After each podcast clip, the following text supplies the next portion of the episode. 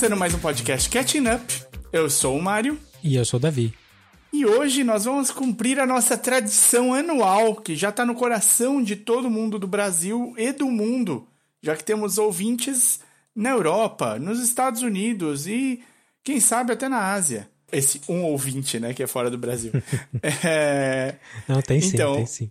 Tem, né? Então eu sei, você acompanha os números. Eu não acompanho nada, mas você me conta, eu fico muito esperançoso. Com a, a gente não ouve amplitude. muito dos ouvintes, mas a gente sabe que eles estão lá. Tem gente que usa a gente para dormir, eu fico muito feliz. mas a gente tá no quarto ano já, né? Então, quarta vez que a gente vai fazer a nossa edição dos melhores do ano anterior, melhores de 2020, sem contar os filmes. Caramba, a gente tá chegando para completar nosso quarto ano. A gente completa em abril. Pois é. Quatro anos de existência do Pod. Que maravilha. É, nosso famigerado top 10 tirando filmes, né? Vai para sua quarta edição aqui. Mas se você tá, tá chegando aqui pela primeira vez, aqui no Catching Up, geralmente a gente escolhe um tema e dá uma destrinchada nele para que o, a outra parte do podcast dê uma corra atrás. Às vezes eu assisti, o Mário não, às vezes o Mário assistiu, eu não. Hoje o esquema que a gente vai fazer, a gente vai começar a gente vai fazer o top 10 de cada um, intercalando 10, 9 e 8, até chegando no 1. E antes disso, a gente vai fazer uma, um rapidinho, assim, do, das menções honrosas e coisas que foram legais também, mas que não entraram no nosso top 10. É isso? É isso. Você quer começar então? Suas menções Posso honrosas? Começar? Vai lá. manda, manda as cinco menções honrosas já assim, pá, pá, pá? Pode ser.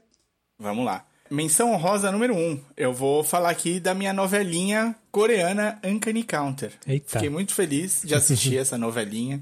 Acho que é bom ter uma novelinha que fale com o seu coração direto. E o Uncanny Counter ele tem várias coisas divertidas. Eles têm superpoder, eles têm vilões safados que são corruptos. Eles têm uma coisa que eu acho que é muito divertida de, de, de enxergar, que é essa um, um, esquema de sociedade que a gente não vê tanto, né? A gente tem pouco alcance.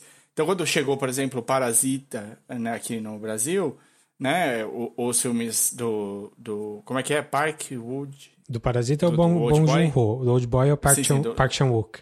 Park Chan-wook, isso aí. Quando chega esse tipo de filme aqui, a gente vê um, só um, um excertinho do que o cara quer contar, né? A gente não acompanha tanto. Quando você vê uma série, tem um você, se interessa, você entende um pouco mais um pedaço da sociedade, né? E essa coisa é, asiática, mais ordeira do que a gente, apesar de ter a parte de corrupção e tudo mais que a gente já conhece, o, eles têm uma coisa mais ordeira, eles têm uma coisa que, tipo, até a violência é menor, porque, tipo, pra ter uma arma no, numa sociedade sul-coreana, meu, é um, é um drama pra você conseguir uma arma. Então, se vai ter briga, vai ser na mão, um taquinho de beisebol, quem sabe, um negocinho é legal, é divertido é fofinho, fala com o seu coração, as pessoas são puras de coração.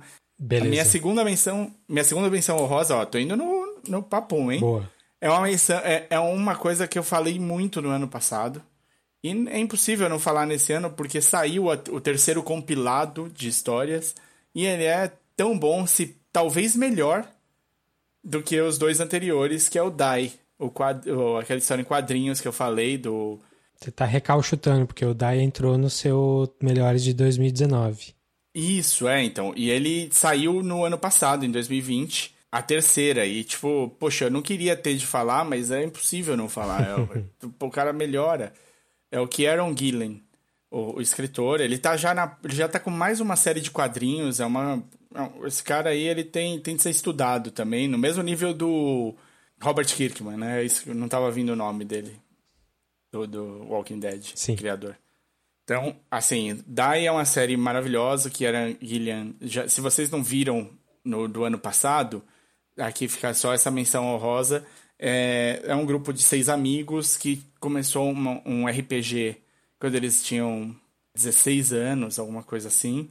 E eles ficaram presos no. É, é, e eles acabam entrando num mundo mágico criado pelo, pelo cara que estava contando a história e eles ficam presos lá por dois anos. De repente eles voltam para nossa realidade sem o cara que criou o jogo e vivem na nossa realidade por um período longo sem esse cara e sem falar sobre o assunto. E aí você vai a, a, a história começa quando eles se reencontram e você vai entender o que aconteceu nesses dois anos que eles ficaram fora e o que vai acontecer a partir dali. E o cara é, é muito bom em, trabalhar tanto os dois lados das coisas, assim, te deixa sempre pensando um pouco sobre personalidade, sobre os personagens e tudo mais. É muito legal. Beleza, então. Vou pro terceiro, hein? Daia da Image Comics, né? Image Comics, isso aí. Certo. O que mais? Terceiro é um livro que ia entrar no meu top 10 desse ano, mas eu lembrei de uma coisa e ele foi obrigado a virar uma menção honrosa aqui, que é o segundo livro do Book of Dust, é The Secret Commonwealth. Book of Dust é o, o prequel do Fronteiras do Universo, como ficou conhecido no Brasil por causa da série da HBO. Em inglês é His Dark Materials, que é a história da Lira Belacqua.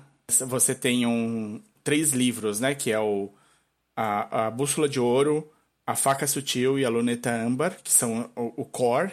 E aí, por muito tempo, o Philip Pullman, que é um, um escritor muito legal, que está em pleno, plena movimentação, né? Está escrevendo ainda, lançando. Por muito tempo ele foi colocando continhos, historinhas desse universo, aqui e ali, um, um livrinho pequenininho aqui, outra coisa ali, um conto. E aí alguém mexeu ali, cutucou, e ele resolveu que ele ia fazer mais uma série de três livros. O primeiro livro é um prequel total, que a Lira ela é um bebê no livro. E o segundo livro já é um pós. É, a Lira é uma adolescente, adolescente não, uma jovem, né, estudando na faculdade, pós tudo o que aconteceu com ela naqueles três livros que, é, que todo mundo conhece e gosta. Então é, é, é muito legal, é muito gostosinho de ler, ele escreve muito bem, ele tem uma, uma vendetta aí, um, um negócio contra a igreja, que eu Sim. gosto muito, especialmente. E ele funciona, ele, ele eu acho que ele funciona bem com, com prazos. Diferentes da maioria desses escritores de fantasia, o Philip Pullman funciona bem com prazos. Então ele deve estar para lançar o terceiro livro esse ano. E o livro vai super bem, super tranquilo.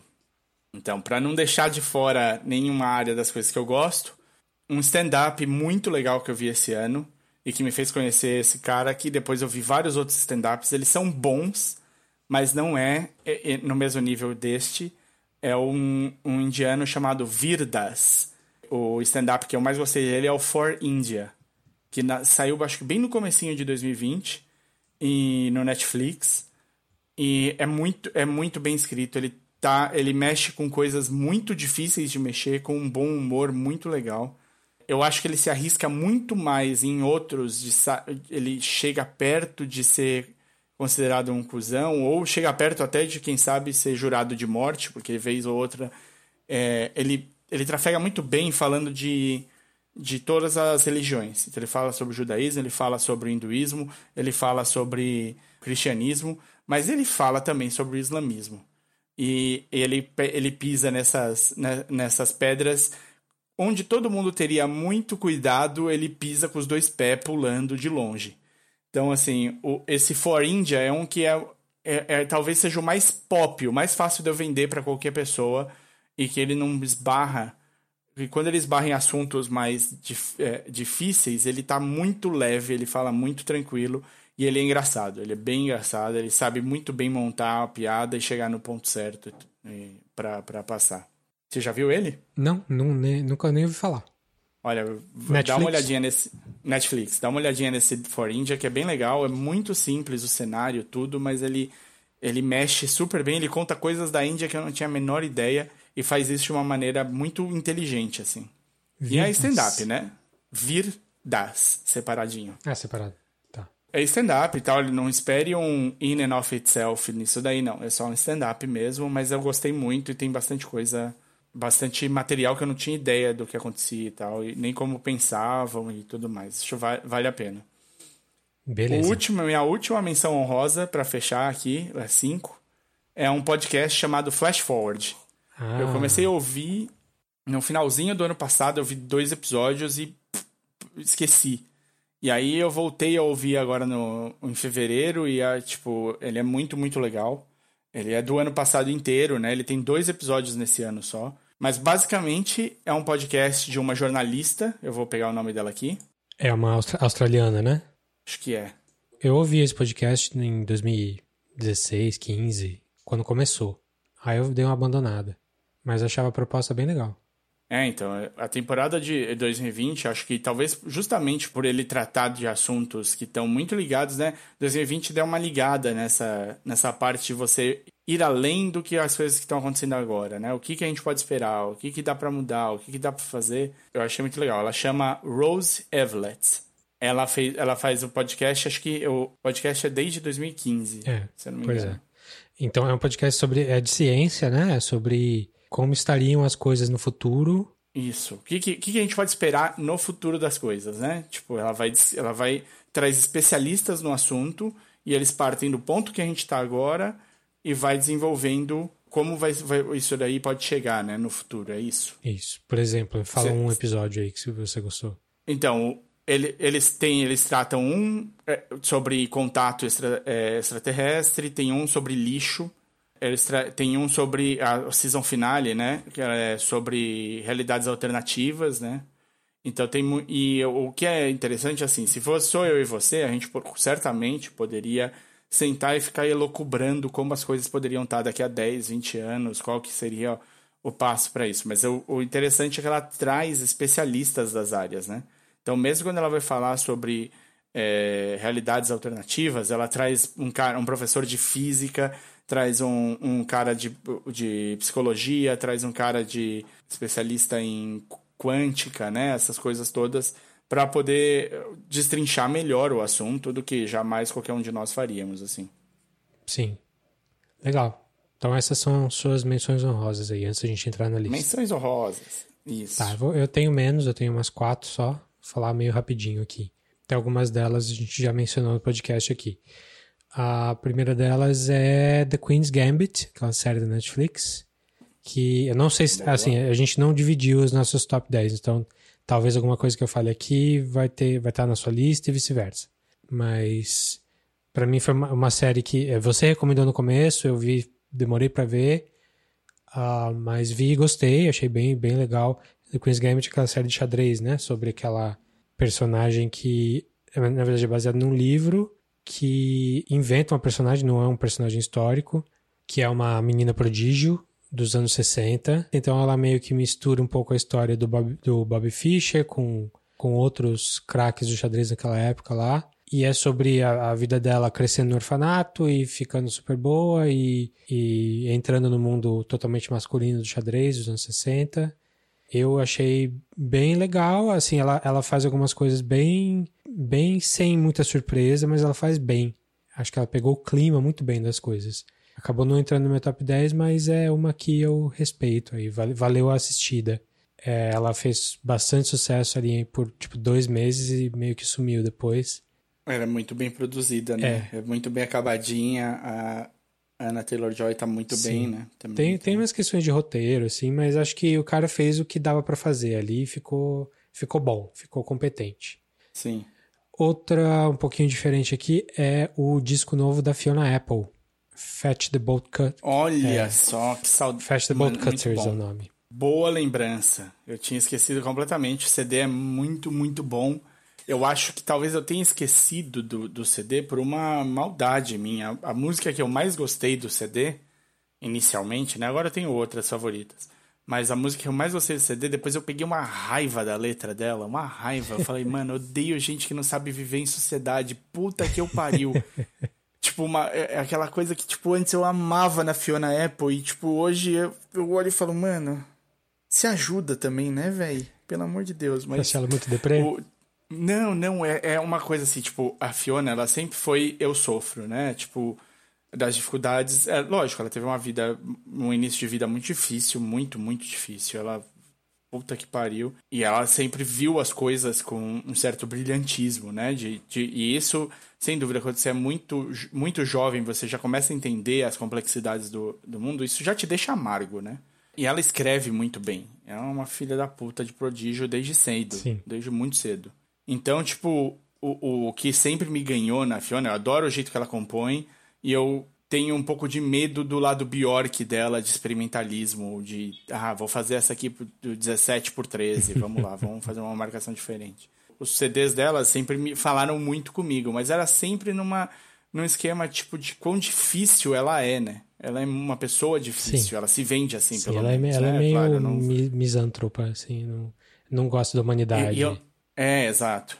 E eu, eu não tenho um, um, É lógico, eu não conheço a Fiona Apple ao vivo, então eu não tenho a menor ideia de como ela é de verdade. Eu só tô falando da, de como ela se vende na música, né? E aí, tipo, isso era uma coisa que, meu, brilhava meus olhinhos quando eu era mais novo. Eu achava ela incrível, justamente por isso, assim, por, pelo ódio da humanidade, não sei o que lá e tal. E aí, ouvindo esse CD, eu percebi que, tipo, eu tô cansado de ter, de, tipo, de ser legal com quem não tá querendo ser legal com, com, ninguém, entendeu? Não, é justo, e, é justo. E, e, isso não facilita, né, o contato humano. É, é foda isso daí. Então, tem uma das músicas, não é todas não, o, eu gosto bastante do CD, eu continuo amando a Fiona Apple. Eu tô até triste de não ter lembrado para dar uma menção honrosa. Mas é, essa música, foi essa música só, porque ela entrou direto no meu top do, do ano e tal. E eu ouvi tanto que eu comecei a pensar, puta, cara, que difícil é ser estar tá perto dessa pessoa. Sim. É, é bem isso, né? Não tem, não tem nem muito mais o que falar, não. É, eu não, não ando acompanhando música muito de perto, diferente de você. Já faz uns anos, um pouco porque o podcast toma, toma não o no nosso podcast, mas podcasts tomam meio que conta da minha do meu tempo livre para esse tipo de coisa, para coisas ah, auditivas assim. É, mas essa foi uma que eu ouvi e achei, não, é de respeito aí. Fazia tempo que eu não lançava Nossa, nada. Parabéns pela, pela lembrança. Então, é isso. É Fiona Apple, Fetch the Bolt Cutters. Mais uma menção rosa aqui, uma que eu já falei aqui no podcast há não muito tempo, foi, é o revival dos Animaniacs. Animaniacs, que o Hulu aí. encomendou aí para para Warner Animation e eles lançaram agora esse ano. É, foi encomendado essa essa temporada e mais uma. E essa última, essa primeira saiu agora em novembro. Tá muito no mesmo nível que era antigamente, assim, é, é, é impressionante. Eu ainda não sei se são os mesmos, se tá todo mundo de volta ali no, na, no roteiro e tal, mas tá, tá muito no, no, na mesma pegada, que é sempre é, um humor tópico, falando das coisas que estão acontecendo, misturado com uma coisa totalmente nonsense, experimental. Tem quadros que são bizarros e, e tipo que usam estilos diferentes de animação, outros personagens.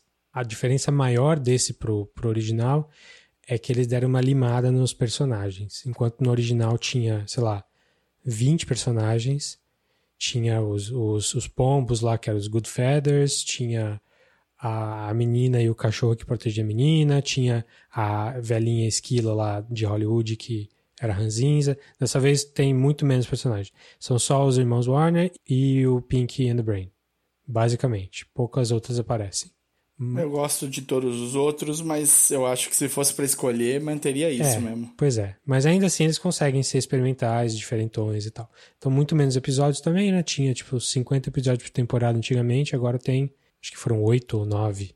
É, mas surpreendeu, assim, pelo quanto que eles conseguiram trazer a essência do Animaniacs para hoje com a animação mais bonita, mais bem feitinha. Assim, a animação em si é igual, mas o formato tá mais bonito porque agora é widescreen, agora em HD, então valeu a pena eles virem para 2020.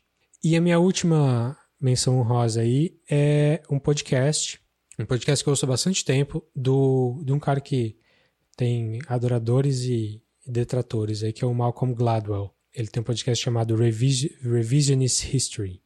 E ele fala geralmente de coisas que interessam a ele. E ele envolve um pouco de ciência, um pouco de achismo, que ele é um cara muito, muito inteligente e ele acaba, às vezes, ele se perde no próprio argumento. Isso dá para notar bastante algumas vezes. Então, nem todo episódio é muito bom. Mas esse ano ele fez uma série de uns quatro episódios, eu acho, no meio da temporada, que a, a, essa microsérie assim chama-se The Bomber Mafia. Hum. E ela é bem histórica mesmo, é bem sobre o que aconteceu na Segunda Guerra ali, sobre uma é sobre a invenção do napalm. Basicamente é isso. É, é legal você ir ouvindo para ir descobrindo até onde que ele quer chegar com isso. Mas é, ele começa a falar do, do, dos químicos que, que trabalhavam para fazer tal e tal coisa e foram chamados para o esforço de guerra, começaram a desenvolver uh, várias coisas, várias, e aí eles, eles chegam no, em como que o napalm foi usado pela primeira vez para incendiar Tóquio. e ele vai até o Vietnã, depois ele volta um pouco. Ele fala basicamente do cara, do general que deu a ordem para matar mais gente na história do mundo, que é um general americano que teve a ver com o bombardeio, o incêndio de, de Tóquio. Então ele é bem pesado, assim, é para quem gosta de história mesmo, mas é, o Malcolm Gladwell é um, é um bom contador de história. Uh, ele entra na, na, na, emoção da coisa e consegue passar essa emoção para o ouvinte. Assim, se, se você gosta do Hardcore History, que é o clássico dos clássicos de podcast de história, você vai gostar desse, dessa minissérie do Revisionist History aí. Em algumas partes é bem pesado, outras é mais emocionante, assim. Mas você sai de tudo isso. Eu saí, pelo menos, melhor informado e tem uma certa catarse, assim. Ainda mais num ano difícil como foi 2020. Então o podcast chama Revisionist History, é do Malcolm Gladwell, aquele canadense meio maluco.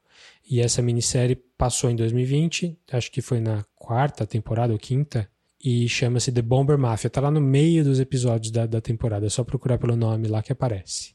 Legal. Bom, muito bom. Vamos, vamos pro que interessa? Vamos lá, pro nosso top 10 aí, finalmente.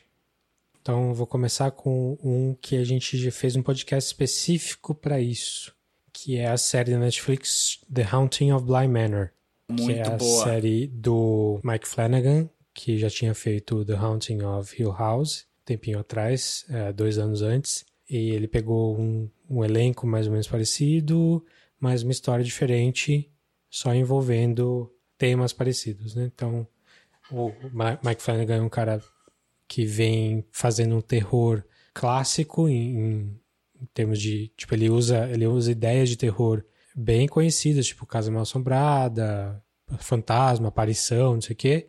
Só que ele dá uma cara mais lustrosa, assim, mais mais premium para essas coisas, que ele faz direito, ele faz bem. É, ele tinha feito muita coisa boa antes, mas nessas séries ele meio que virou pop, no sentido de que ele ficou, ele teve bastante público. Então, teve muito público. É, Haunted of Bly Manor, é, ao invés de se passar na, na, Nova Inglaterra, lá no Nova Inglaterra, não lembro se é Nova Inglaterra, enfim, ao invés de se passar nos Estados Unidos, se passa na Inglaterra mesmo, que e usa um elenco parcialmente inglês, parcialmente britânico mas também o elenco americano fazendo sotaques britânicos, o que gerou até uma polêmica na, na época. Mas se você não, não assistiu, vale a pena, sim, porque é um é de susto, mas é, é mais bem feita do que parece. Tudo não, muito... bem mais redondinho. É, eu acho que o grande trunfo dele é fazer personagens personagens com quem você se importa.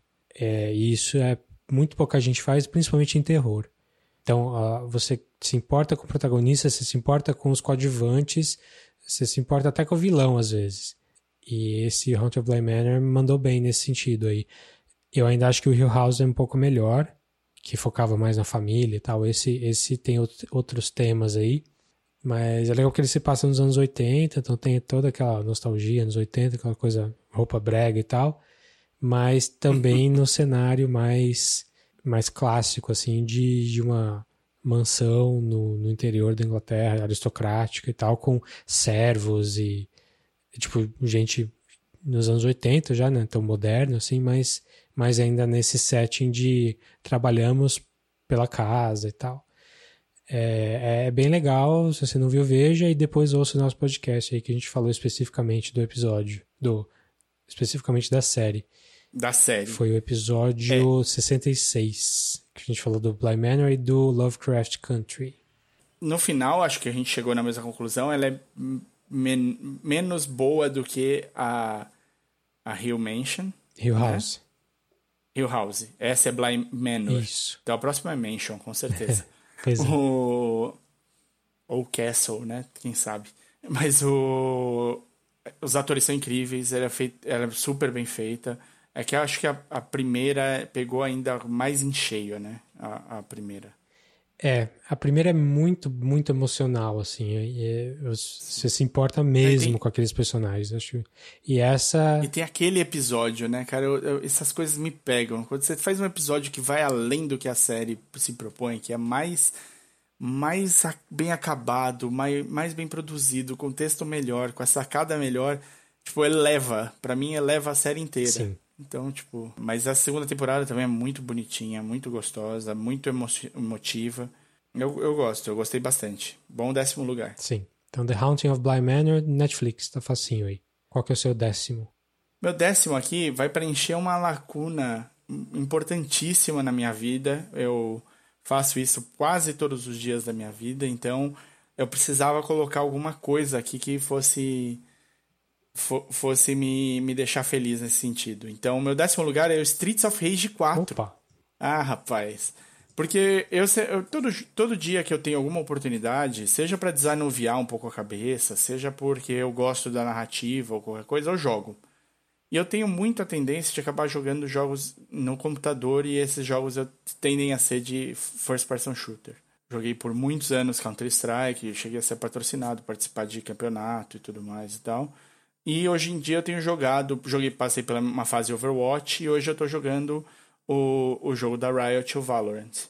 Que ah, tipo, é, é divertidíssimo tal. Eu ainda não consigo achar que ele é um jogo tão sério quanto o Counter-Strike pode ser, no, no sentido de 5 contra 5 e tal. E é por isso que ele não tá aqui, mas foi o jogo que eu mais joguei. O Streets of Rage 4, ele ocupa essa lacuna, porque primeiro eu joguei com a minha namorada, a gente, os dois fãs da série, de quando a gente era criança, os dois adoravam os Streets of Rage. E o 4, ele, ele é, tipo, ele não fugiu, assim, muita coisa do Streets of Rage pegaria muito mal nos, nos anos atuais, assim. E o Streets of Rage resolveu não fugir do que eles eram. Em termos eles de violência, machismo.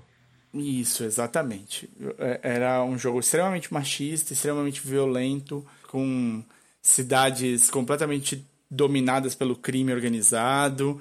E quando você olha para isso, você fala: Meu, a gente vai ver, vai ter problemas, né? Tipo, 2019, 2020, 2021 já não é mais ano para você ter esse tipo de coisa, esse tipo de linguagem. É o mesmo. Tipo, se você lançar um GTA hoje em dia, ele vai sofrer muito mais embargos, muito, vai ser muito mais difícil do que já foi quando lançou, né?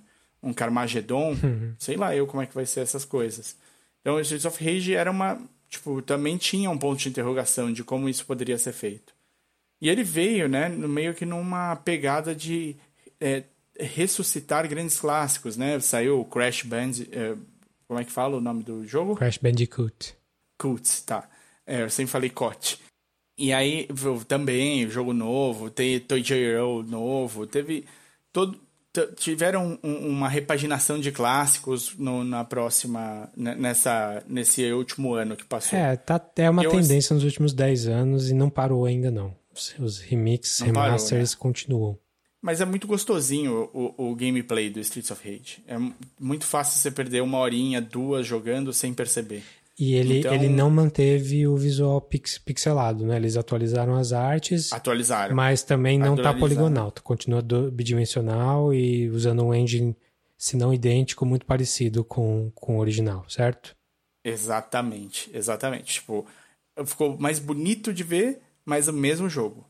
E aí, tipo, às, vezes você está querendo só se divertir com o seu parceiro e, e, e, curtir o momento ali um pouquinho, comendo junto do jogo. Então você vai dar a tela de load ali, você já dá uma mordidinha, volta pro controle, manda ver.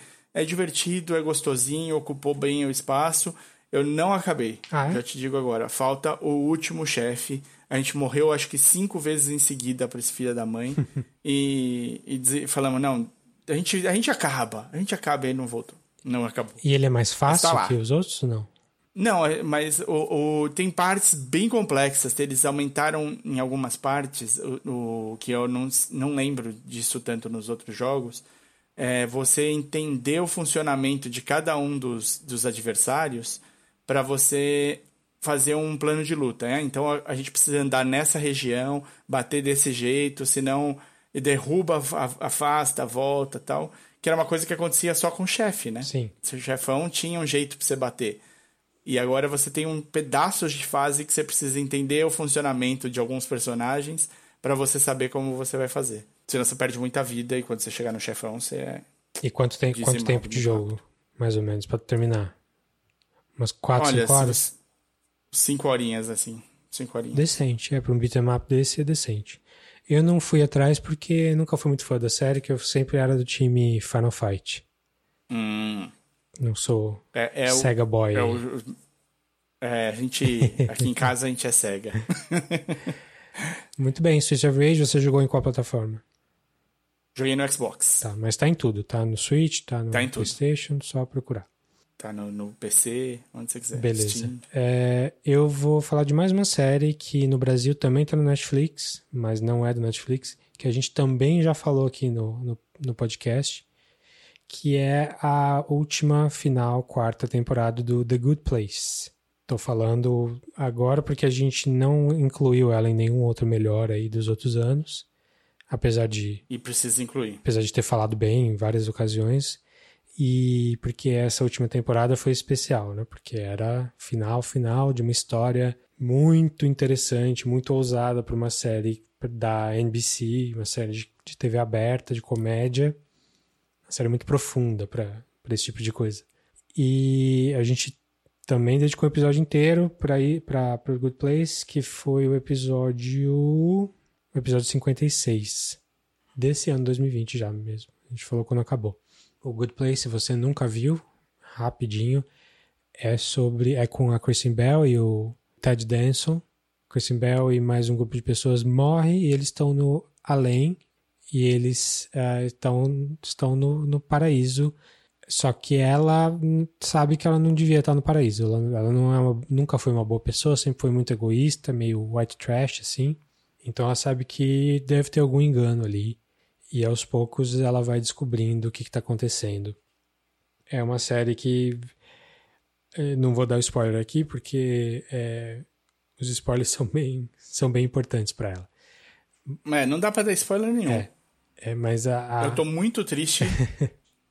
eu tô muito triste que eu não pus essa série no meu top, mano. E eu vou.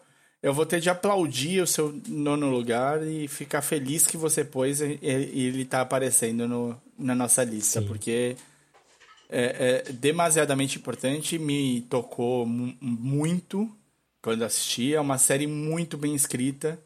Socorro, ainda bem que você pôs. Sim, série do Mike Schur, que é o cara do Parks and Rec, o cara do The Office também. Um cara muito bom para fazer comédia leve, mas com coração. E acho que o Good Place é o auge disso, assim, é. É uma série que mistura muita filosofia, muita religiosidade, é, não é religiosidade, mas filosofia da religião, do que acontece depois da morte, o que é ser uma boa pessoa e tal, aplicada numa série de comédia engraçadíssima, assim, de, de meia hora só, uma série curta. É, se você não viu, corra, porque é maravilhosa, assim, essa última temporada entra pra história, assim. Então, excelente, excelente série, do começo ao fim, e especialmente a última temporada. Então, The Good Place tá no Netflix brasileiro. Se você não tá no Brasil, é, acho que tá em algum outro Netflix do mundo. Tá no Hulu, Nos acho. Estados Unidos tá no Hulu, porque da, da NBC, tá no Peacock também, da NBC. E é uma série, assim, só pra completar, é uma série que adora se colocar no canto onde parece que não tem saída e cavar um buraco pra sair, assim. É uma série muito, muito inteligente. Sim, tipo Breaking Bad. encontrar assim, Eles, eles- É, em, em te deixar achando, bom, agora ferrou, e no episódio seguinte eles te mostram o quanto ainda não tinha ferrado, porque naquele episódio ferra muito mais. Sim. Só que de 30 minutos comédia, o que é ótimo. É, pois é. Então esse é meu nono. Meu nono é uma série do FX on Hulu, que eu cheguei a falar aqui, que tá muito bem feitinha, muito bem trabalhada, muito bem atuada, bem escrita, com momentos bem tensos, que fechou bem a primeira temporada e chama A Teacher.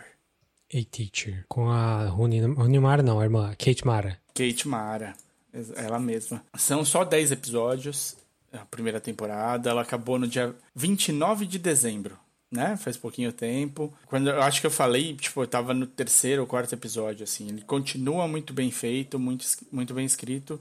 O, o- eu não sei se vai ter uma segunda temporada. Tal, dá pra terminar do jeito que terminou. É uma série sobre uma professora casada que volta para uma cidadezinha e começa a dar aula para uma turma que tem um menino com o qual ela começa a dar aula fora da escola, uma aula de reforço. Esse menino é um pouco mais maduro do que a, ela, ela é uma professora mais jovem, né? O menino é um pouco mais maduro do que a turma dele, porque ele, é, ele é, é, mora só com a mãe e dois irmãos mais novos. A mãe conta muito com ele para cuidar dos irmãos. Então ele é um cara com muita responsabilidade já. Apesar de ser um cara que vai para as festas e tudo mais. E ela tá passando por toda uma série de dúvidas da, sobre a vida dela e tudo mais e resolve se expor a uma situação. E isso cria um, uma tensão logo de cara na série e que é muito bem explorada, muito bem trabalhada. Eu acho que tipo teve muita muita sensibilidade no jeito de contar a história. É bom porque a criadora da série é uma mulher, ela tipo trabalha na série inteira, é, é a showrunner da parada e tal. Então isso ajuda bastante a ter, a ter talvez um pouco mais de noção de, de escolha e de estética para a série. Olha só, eu já descobri que ela escreveu os 10 episódios. Ela que escreveu. Hum, bem pra... autoral, então. Bem autoral. E dirigiu seis deles. Beleza. Então, então A Teacher, teacher essa, essa série do FX on Hulu. Beleza. Vou pro meu oitavo aqui, que é um podcast e vai parecer marmelada aqui, mas não é não. É um podcast de um amigo meu, um amigo relativamente próximo, chamado Fernando Céspedes. Um, ele é músico, ele é várias coisas, mas no caso aqui o chapéu que ele está usando é o de uh, pesquisador musical.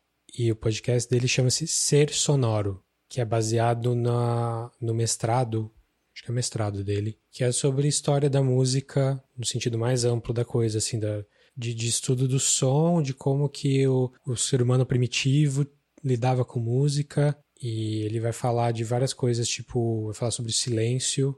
É bem guiado pela, pelo estudo dele mesmo, pela, pela pesquisa dele mesmo. Então, um episódio vai falar sobre a origem da música total, assim, outro vai falar sobre água, como que a água influencia no jeito que a gente escuta a música. Outro vai falar da parte fisiológica do ouvido, como é que funciona.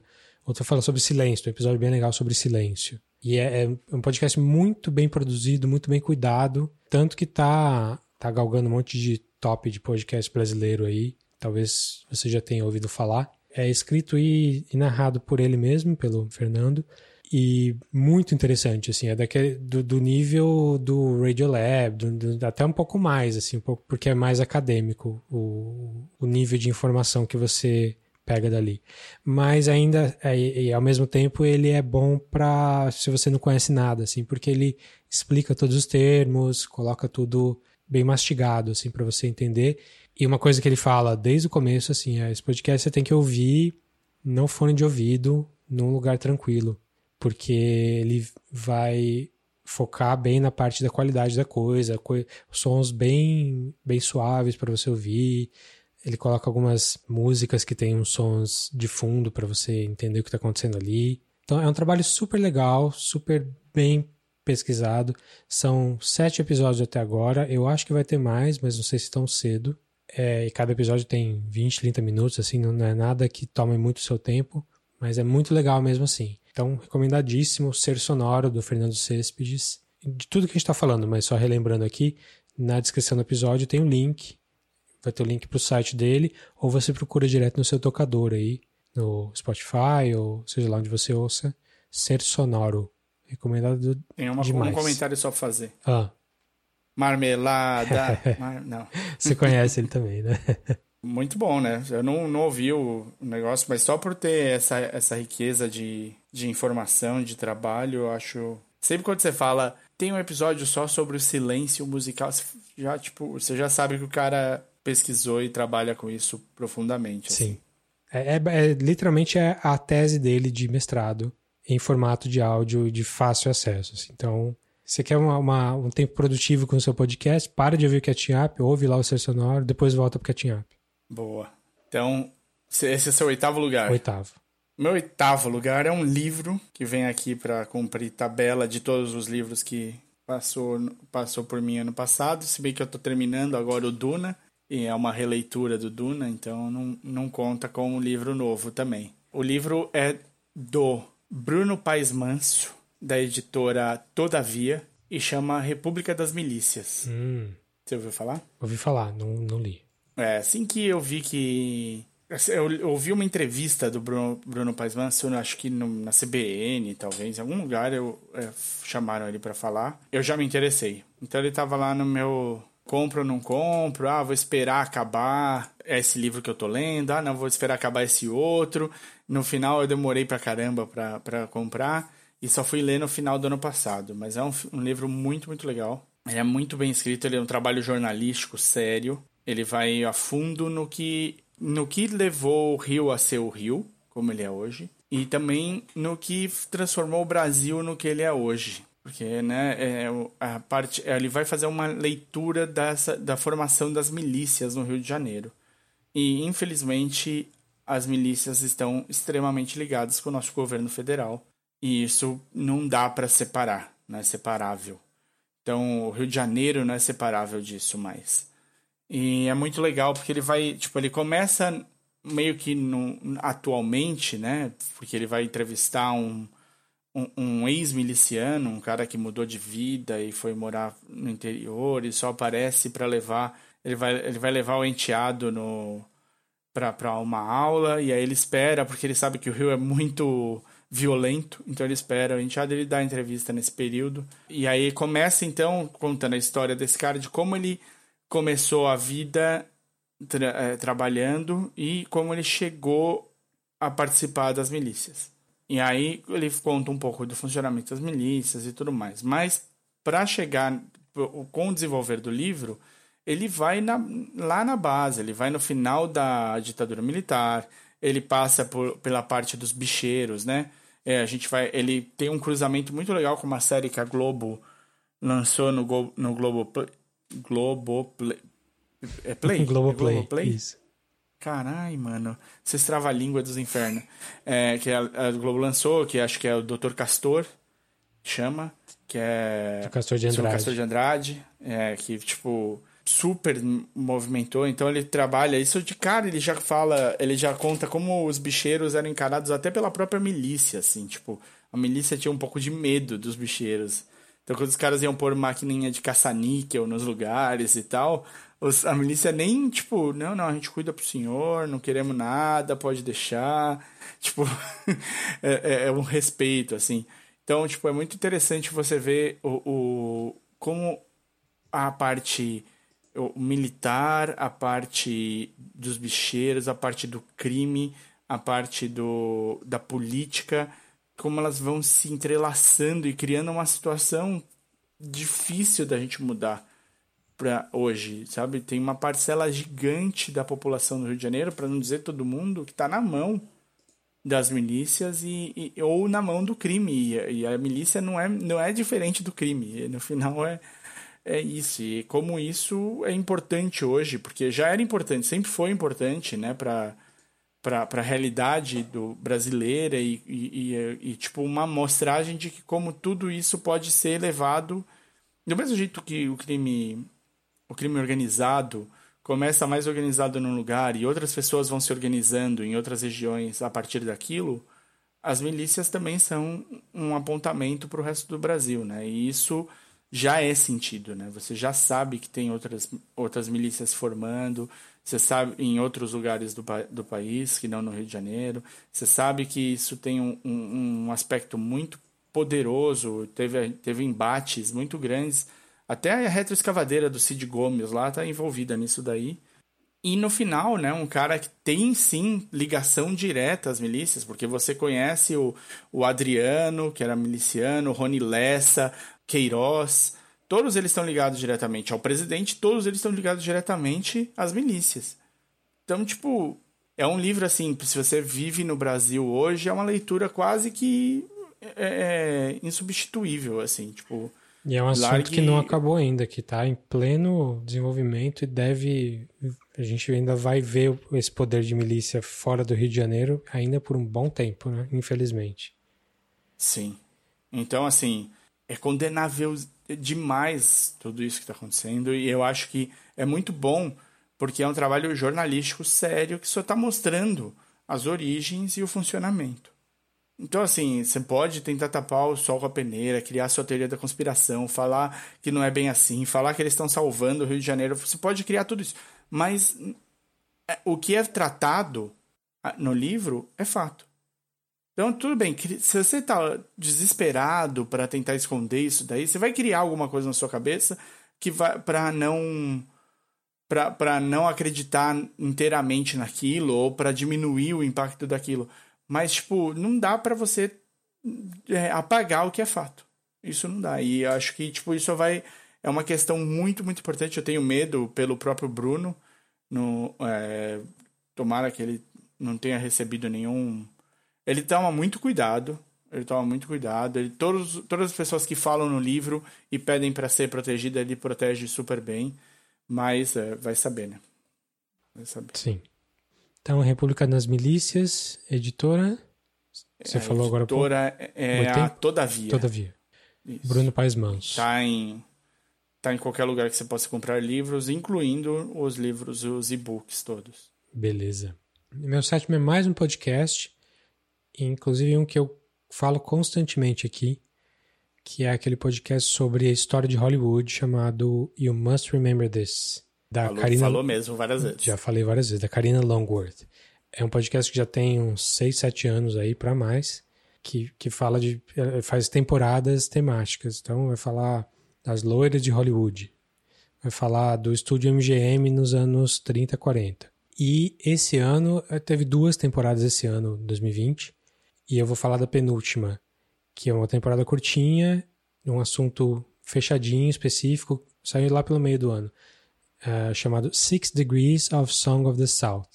Song of the South é aquele desenho, aquela animação da Disney, é de 46, que é, ficou super infame pelo... Animação banida! Animação banida! banida. Então, é, é, uma da, é, um, é o único filme da Disney animação que não está no Disney Plus. Ah, que eu saiba, é o único. E não vai estar no Disney Plus. Ele foi banido. E aí você fala, nossa, a Disney teve uma crise de consciência e percebeu que é um assunto muito. Por, é, por que, que foi banido? Por que, que não existe mais? Porque é, a história do filme se passa pós-guerra civil, então pós é, abolição da escravidão nos Estados Unidos, é, no sul, só que ela trata os personagens ali, tem personagens negros e tal, de uma maneira muito caricata, muito uh, ofensiva. E tem vários trechinhos ofensivos, assim, bastante ofensivos, baseado num livro também, que, que tem esses problemas também. E o que a Karen Langworth, a tese dela logo no começo, é que é, não é que a Disney percebeu que o clima mudou e que realmente o negócio era ofensivo é que sempre foi ofensivo, inclusive para a sociedade. Assim, a sociedade já achava ofensivo em 1946. E o estudo que ela faz de, de pesquisa e tal, de ir atrás, prova isso, que tinha entidades, tinha a, w, a, é que é? NAACP, que é a entidade padrão ali de, de representação dos afro-americanos, é, já fazia protestos desse filme antes do filme sair. E ela vai acompanhando isso em, em todos os. desde que o filme saiu, que o, o a, parece que o próprio Walt Disney é, lutou muito para que esse filme saísse, apesar das críticas. E em todas as vezes que o filme foi relançado, que ele foi relançado nos anos 60, foi relançado nos anos 70, e no Brasil ele foi relançado em VHS nos anos fim dos 80 para 90. E eu assisti. Então, americanos, muitos não viram, americanos da nossa cidade não viram, porque quando eles eram crianças já não, não tinha mais. Mas aqui no Brasil teve. Eu via, gostava, cantava musiquinha, musiquinha até hoje eu lembro.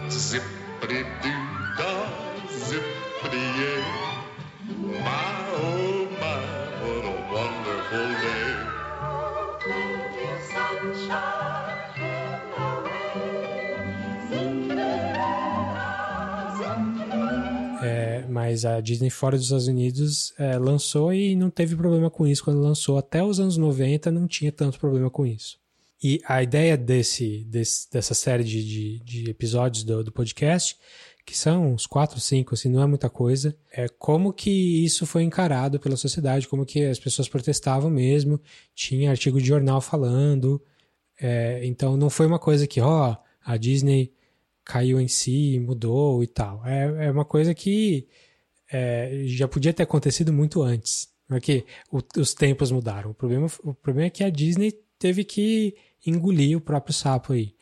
Até hoje, a única coisa que sobra desse filme é que é, é, é, ele é usado de tema no Splash Mountain, que é, que é um, um clássico aí da, da, da, dos parques da Disney, que ainda usa musiquinha e alguns personagens.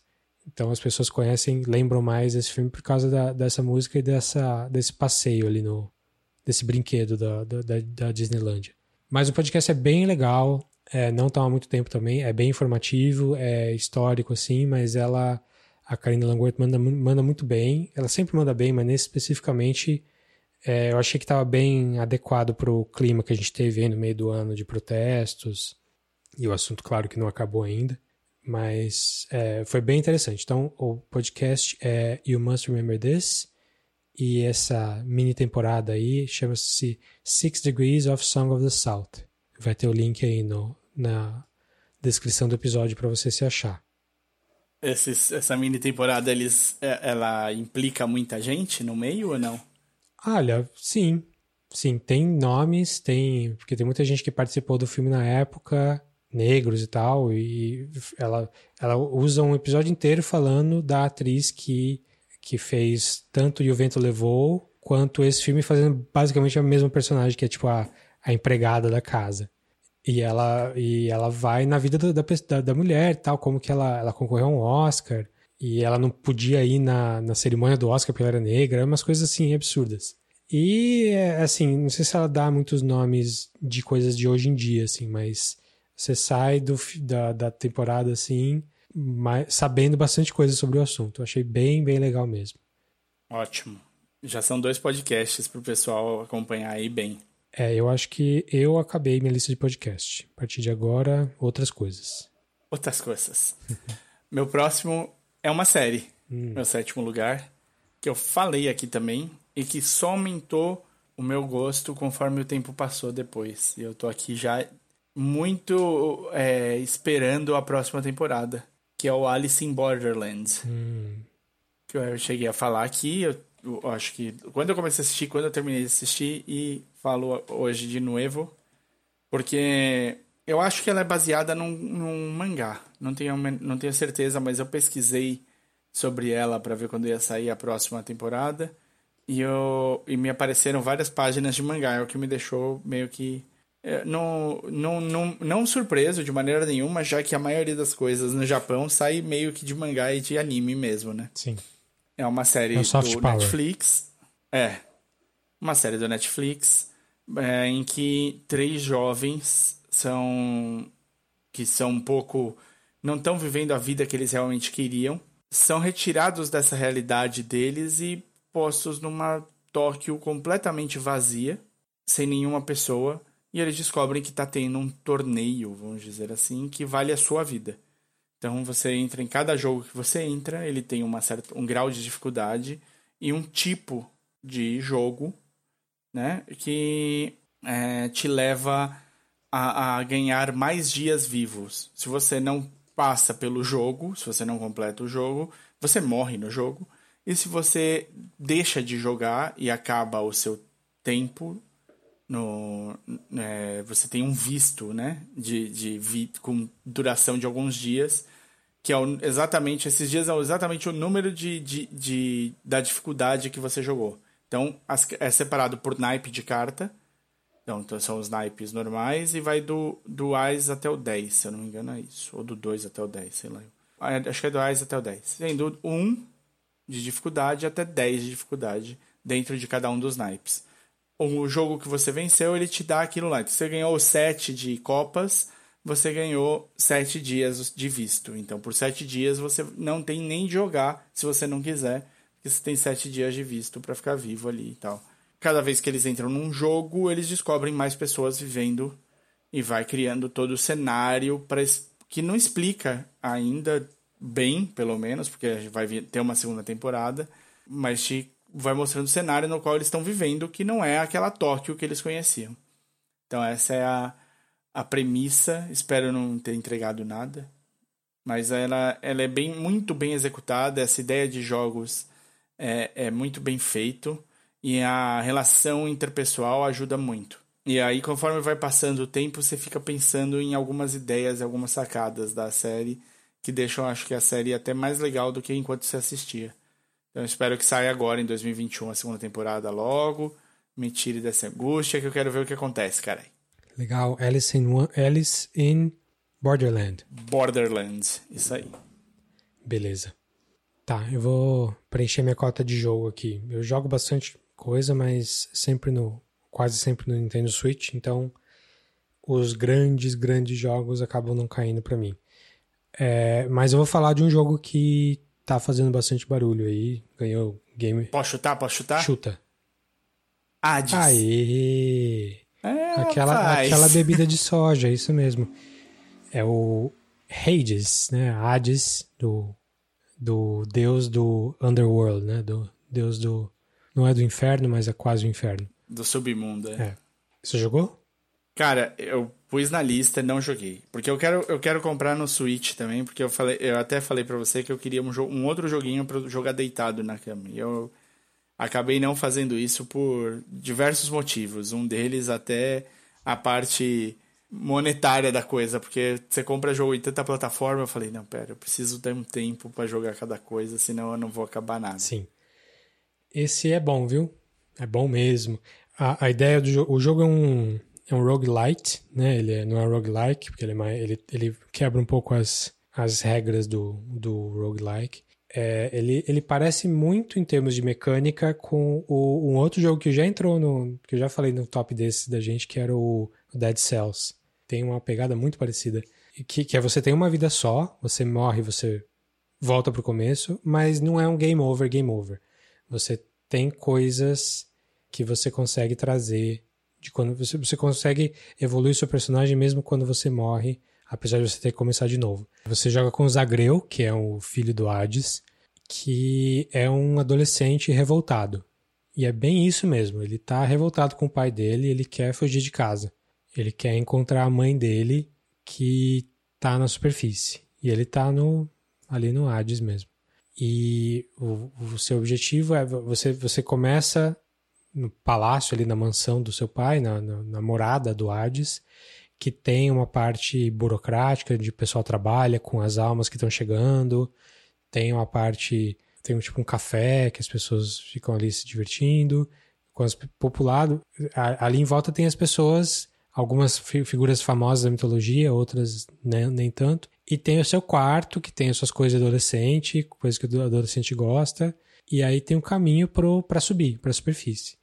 E você tem que galgar esse caminho, e é sempre o mesmo caminho, mas ele gera os, as salas aleatoriamente. Então, cada vez que você joga, você não sabe exatamente. Você sabe o cenário, mas você não sabe quantas telas você vai levar para chegar lá e nem o que, o que exatamente você vai encontrar. Você sabe mais ou menos. Ah, tá. O primeiro mundo é desse jeito, tem esse tipo de inimigo. O segundo mundo é de lava e tal. E, e assim você vai subindo. Mas ele é um jogo muito viciante porque a evolução dele é muito legal. Assim, ele, ele, ele você pode evoluir comprando coisas ali só nessa, nessa jornada, ou você pode evoluir quando você morre, porque quando você morre, você vai pro Hades, né? Se você é de lá, você já morre lá. Então você morre no meio do caminho, você renasce na piscina de sangue ali do começo do Hades. É, então a mecânica do jogo é muito legal, é muito viciante. É, você, você joga uma rodada que você acha que tá ótima e você morre lá no final e fala, puta que pariu. Vou, vou mais Volta uma, tudo. vou mais uma. Que você vai levar, sei lá, 20 minutos jogando mais uma. Se você, eu terminei na minha 32 tentativa. E parece que a média é bem essa mesmo. Olha só. É bem por aí. Mas é interessante porque é, o jogo é meio que feito para você chegar nesse nível com, com poder suficiente para terminar o jogo. Porque no processo, você cada vez que você morre e vai falando com as mesmas pessoas, você vai, a conversa continua. Tipo, Hum, você sabe que você morreu, você tem toda a informação e o relacionamento que você tem com as pessoas vai evoluindo. E, é, e essa é uma sacada muito legal, assim, porque o texto é muito bom, o- a arte é muito, muito boa, parece um quadrinho. como é assim. que é o visual dele? O visual é o visual da mecânica do jogo é isométrico, aquele três quartos de tela assim em cima, de cima, Por cima. é. Tá. mas ele é 2D, assim, em termos de, de, de arte. E quando você fala com as pessoas, aparece aquela. Parece um desenho mais elaborado, tipo história em quadrinho, assim, com o texto e a voz das pessoas. E ele tem até Legal. um quê daqueles simuladores de relacionamento, sabe? Que, que tem muito, muito jogo japonês, assim. Dating Simulator, né? Que, é, mas o jeito que funciona no jogo é bem legal, porque você não é, não tá necessariamente atrás do relacionamento, você tá atrás de evoluir a sua amizade com as pessoas ali. E um pouco você ganha na mecânica do jogo, porque eles vão te dando alguns, alguns prêmios, assim. Mas em outro, é, é, por outro lado, é só é bom, o texto é bom. É, tem humor, tem uma profundidade ali. É sempre nessa coisa do adolescente rebelde querendo fugir de casa. Mas é um jogão, assim. É, quando você acaba, você é incentivado a continuar jogando, o que é até problemático, assim, porque às vezes vicia um pouco demais. É, mesmo que você vença, ainda tem coisa para você descobrir depois. Então o jogo é o, o Hades, né? Hades, e tá, tem toda a plataforma. Eu joguei no Switch, que eu acho mais fácil, mas tem para tudo. Tem PC, PlayStation, só procurei. É da Super Giant. Bem legal, hein? Essa dica é boa, já foi dada para mim este ano. Espero que antes do meio do ano eu tenha jogado já. Boa. Então, vamos lá. Meu sexto a gente falou aqui também. É um documentário que mexeu bastante comigo, até porque eu aprendi a gostar muito da banda né, nesses últimos 20 anos aqui. E eu acho que o documentário me ajudou a, a me inspirar a querer fazer mais do que eu tenho feito. É o Beast Boy Story, é dirigido pelo Spike Jones e trata da, da história da banda dos Beast Boys, de como eles vieram se formar e o, o que eles fizeram no mundo da música e como foi a vida deles mais ou menos junto disso, né? E é muito legal de acompanhar, de ver que tipo mesmo quando as coisas estão dando certo para o mundo, talvez não esteja dando certo para você, que você pode estar sempre se renovando, se reinventando, aprendendo. E isso eu achei muito bacana. O documentário inteiro é muito bem feito. Eu já gosto do. Já gostava da banda, gosto do Spike Jones. Eu gostei muito do, do da comunicação que eles escolheram para fazer, que acho que é bem o quem eles são também, então isso facilitou. Né? Se eles já são carismáticos, isso ajuda muito a fazer tudo isso e ele achei muito inspirador. Tá no Apple TV Plus. Pois é, é, isso, é né? maravilhoso. Eu gostei também. Eu tava ouvindo Beach Boys hoje o dia inteiro, então tô bem nessa pegada aí. É bem legal, um documentário bem legal mesmo, recomendo também. É um documentário assim, é, uma, é uma, um espetáculo que eles fizeram ao vivo ali, contando a história deles, os, os dois sobreviventes, né? O Mike D e o, e o Ed Rock contando mesmo a história do comecinho ali com um tipo um auxílio visual, assim, um telão em cima deles para passar as, um pouco das músicas, um pouco da, da, das imagens que tinha deles. E é bastante, como a gente falou aqui no podcast, assim, é bastante um meia-culpa deles, principalmente do começo da carreira, de como que eles tratavam, como, como que eles se viam, porque eles eram muito moleques e tal. É bem legal, é engraçado. É, dá pra ver que é um negócio do Spike Jones, que tem um humor, um humor nonsense no meio, umas forçadas de barra algumas vezes também. Mas é, é, bem legal mesmo. Então, Beastie Boys Story tá no, no Apple TV Plus. Plus. E tem, e tem uma frase que eu acho que é uma frase que devia. Eu farei a camiseta disso. Que é quando uma repórter pergunta pro, pro Ed Rock, tipo, ah, mas vocês eram esses caras aqui, agora vocês estão falando das coisas desse jeito, o que isso quer dizer? Ele falou, meu, é, vocês são hipócritas, né? Alguma coisa. Aí o Ed Rock respondeu, eu prefiro ser hipócrita do que ser a mesma pessoa a vida inteira. Hum. Raul Seixas aí. É, tipo, exato. é, eu sei desenvolver, né? Tipo, é melhor ser um hipócrita do que não, não aprender nada durante a vida toda e não melhorar como ser humano. Eu gostei muito, os caras são muito legais. Se encontrar na rua lá em Nova York, vou dar um abraço nos dois. Pois é. Pós-vacina. É, beleza. Bom, o meu próximo aqui é um que eu também já falei aqui no podcast uma vez só. Não há não muito tempo, porque é meio recente. É uma. Seu próximo é o quinto? O próximo é o quinto, isso. Aí, caralho. É que é uma série documental Tá, não é bem documentário, é meio comé é comédia, mas é difícil definir, mas chama-se How To with John Wilson. É um cara muito estranho. É, ele faz uma série de ensaios sobre a vida, sobre coisas da vida, sobre como ser um, um humano vivendo em sociedade. No caso, ele está em Nova York. Quase toda, toda a série se passa em Nova York. Ele é um cara meio maluco que, de verdade, ele sai filmando tudo o tempo todo. Ele filma centenas e centenas de horas. E aí ele pega esse material todo, cria uma história ali, uma, um ensaio mesmo, e coloca e vai passando as cenas que ele viu ali. Ele também faz um trabalho mais ativo, do tipo, ele vai procurar certas histórias, falar com certas pessoas, entrevistar.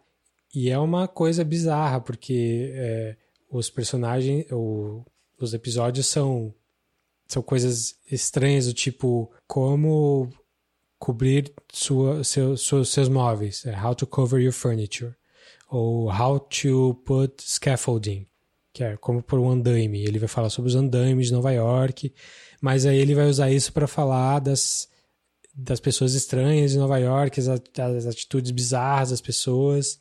É, ele vai falar do.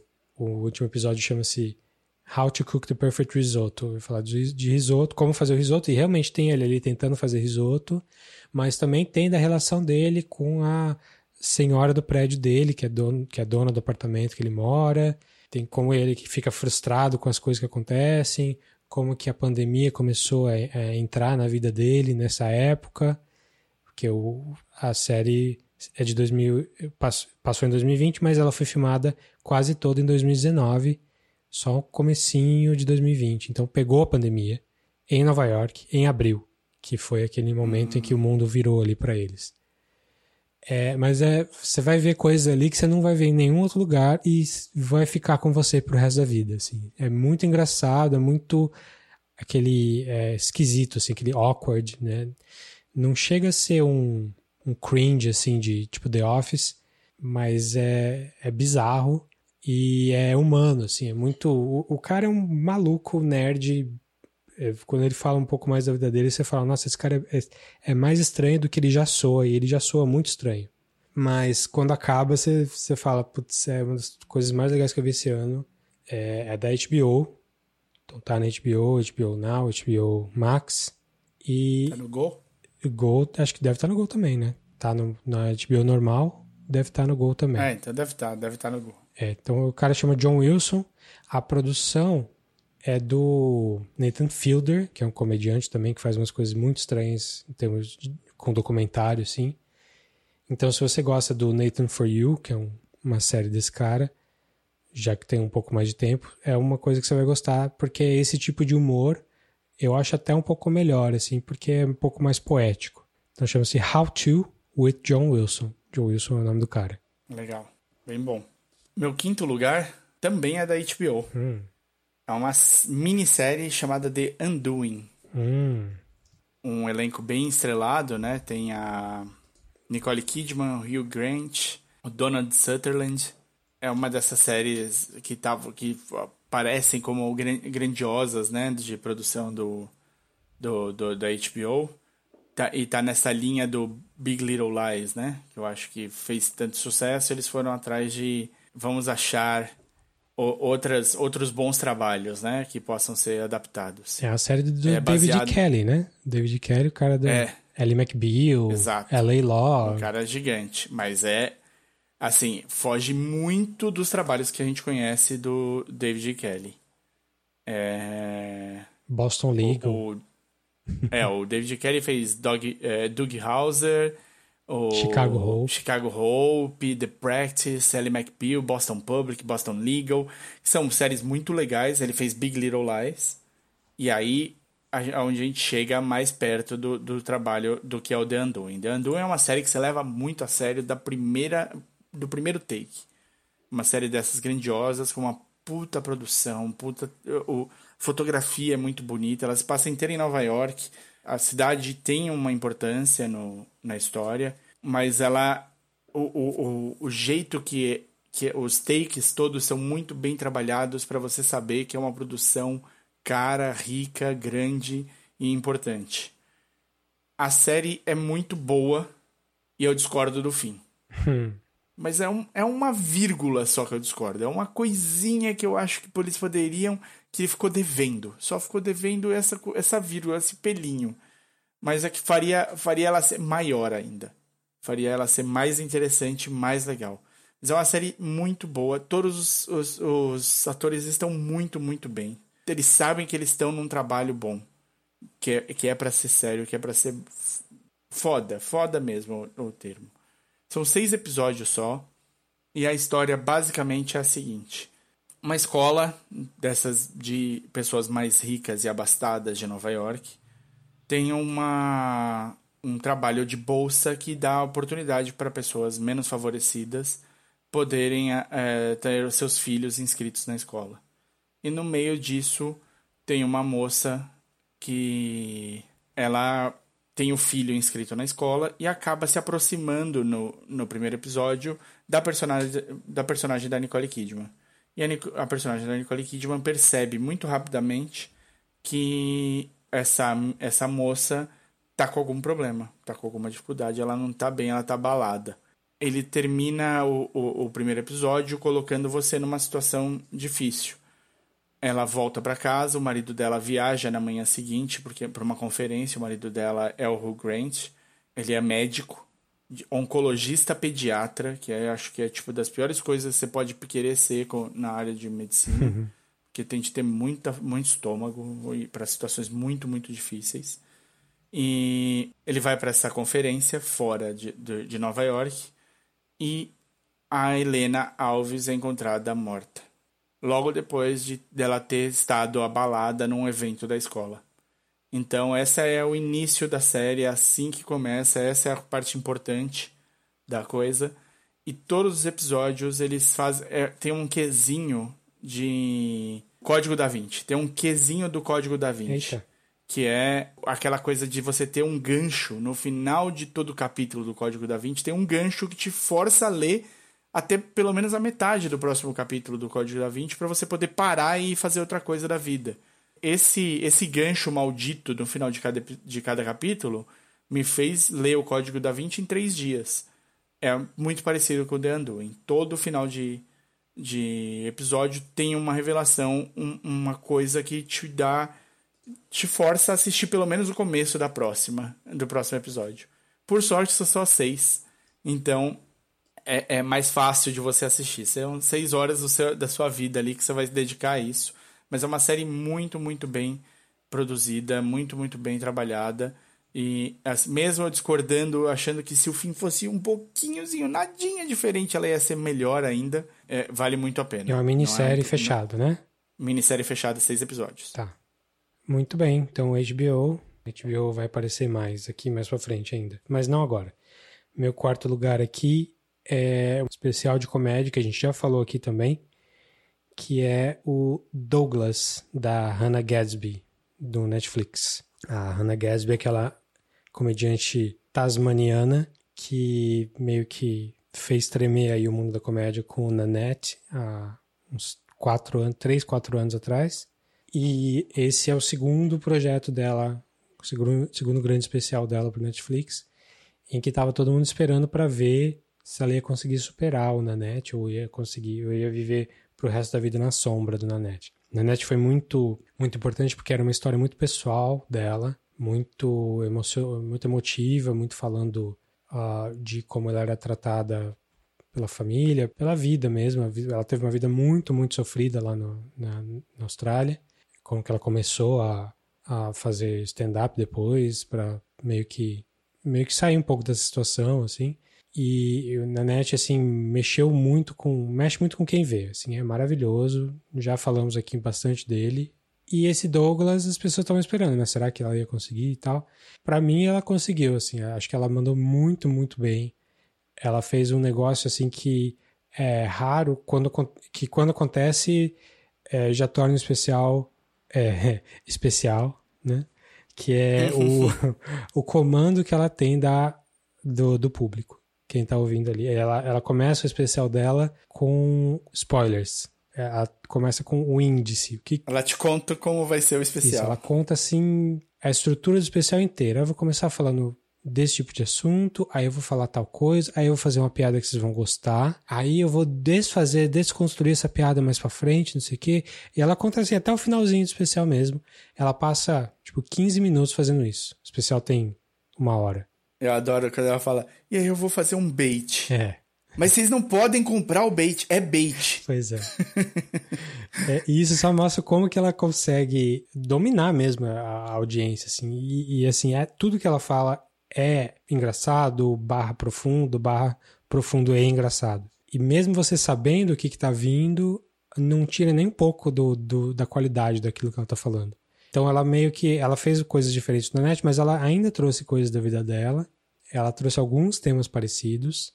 Mas eu acho que ela meio que evoluiu, assim, dá pra ver que ela tá no. subindo de nível, assim, na, em termos de, de assuntos e de coisas que ela pode falar. Talvez não seja o soco no estômago que foi na net, porque é difícil, mas acho que ainda assim tem muita qualidade tudo que ela fala ali. Eu não sei como era antes de Nanette, né? Não conheço o trabalho da Hannah Gadsby antes de Nanette, mas com certeza ela descobriu a força que tem em se abrir, se expor de maneira consciente do que está se fazendo, né? Eu acho que ambos os especiais são muito, bem voltados a isso. Sim. Ela parece que está se fragilizando, assim, parece que ela está se abrindo de uma forma em que está tornando ela frágil, mas não, ela está sob controle cada. É, ela tem muita força. Cada né? sílaba que ela coloca ali é porque ela quer colocar daquele jeito e vai fazer você pensar exatamente o que ela quer que você pense. É isso. Trabalha muito bem. Nesse, nesse sentido aí, as, é, é, me lembra o quanto o controle de, de plateia que a gente viu no In and of Itself também, né? Isso, o quanto que pois a, é. a pessoa tem o controle de quem está assistindo o produto dela. Isso é muito, é muito legal. Para quem trabalha com com a palavra, né? Ver esse nível de compreensão é maravilhoso. Eu tenho de aplaudir aqui seu quarto lugar também, porque é mais um que eu esqueci de colocar na nem em menção honrosa e de... fiquei profundamente encantado com o Douglas, apesar de saber que não é o Nanete. Estamos aqui para isso. O legal é que a gente não teve nenhum overlap, né? Nada, nem na menção honrosa, nem nada. Até agora, pelo menos.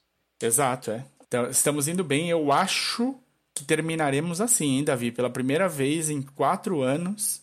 Será? Estamos cada um indo para um lado. Vamos ver. Meu quarto lugar é uma série que eu falei super bem aqui. E ela não poderia ficar fora, porque tem uma série de coisas que falam bem comigo. Que é o Pretend It's a City. Hum, eu vi. O... Cê, cê, quando, você quando você falou que eu não tinha visto, agora eu vi. O que, que você achou? Quero, quero a sua opinião. Quer dar uma relembrada no pessoal que, que é antes?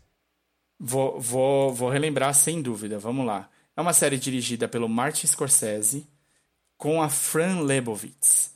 E o Scorsese não é a primeira vez que os dois trabalham juntos, o Scorsese já tinha feito outros trabalhos com ela.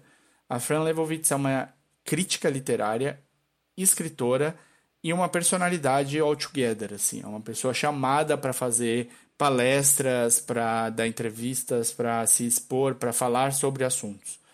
A Fran, ela é notoriamente homossexual, e isso leva, tem uma importância, e ela é uma pessoa que não é de Nova York e é, teve, tem um caso de amor com a cidade. E... Ela não nasceu em Nova York, mas ela foi bem jovem para lá e ela fez a vida dela, a carreira lá. dela toda lá. Então ela é uma nova-iorquina por excelência, assim, aquela que é, é que, que adota a cidade. Sim. Ela como personagem é uma personagem muito interessante. Talvez ela fosse uma pessoa que você gostasse de ver uma vez por semana na sua vida. Varia de, do seu tipo de personalidade, eu acho. Ou uma vez por mês, uma vez por ano. Mas o.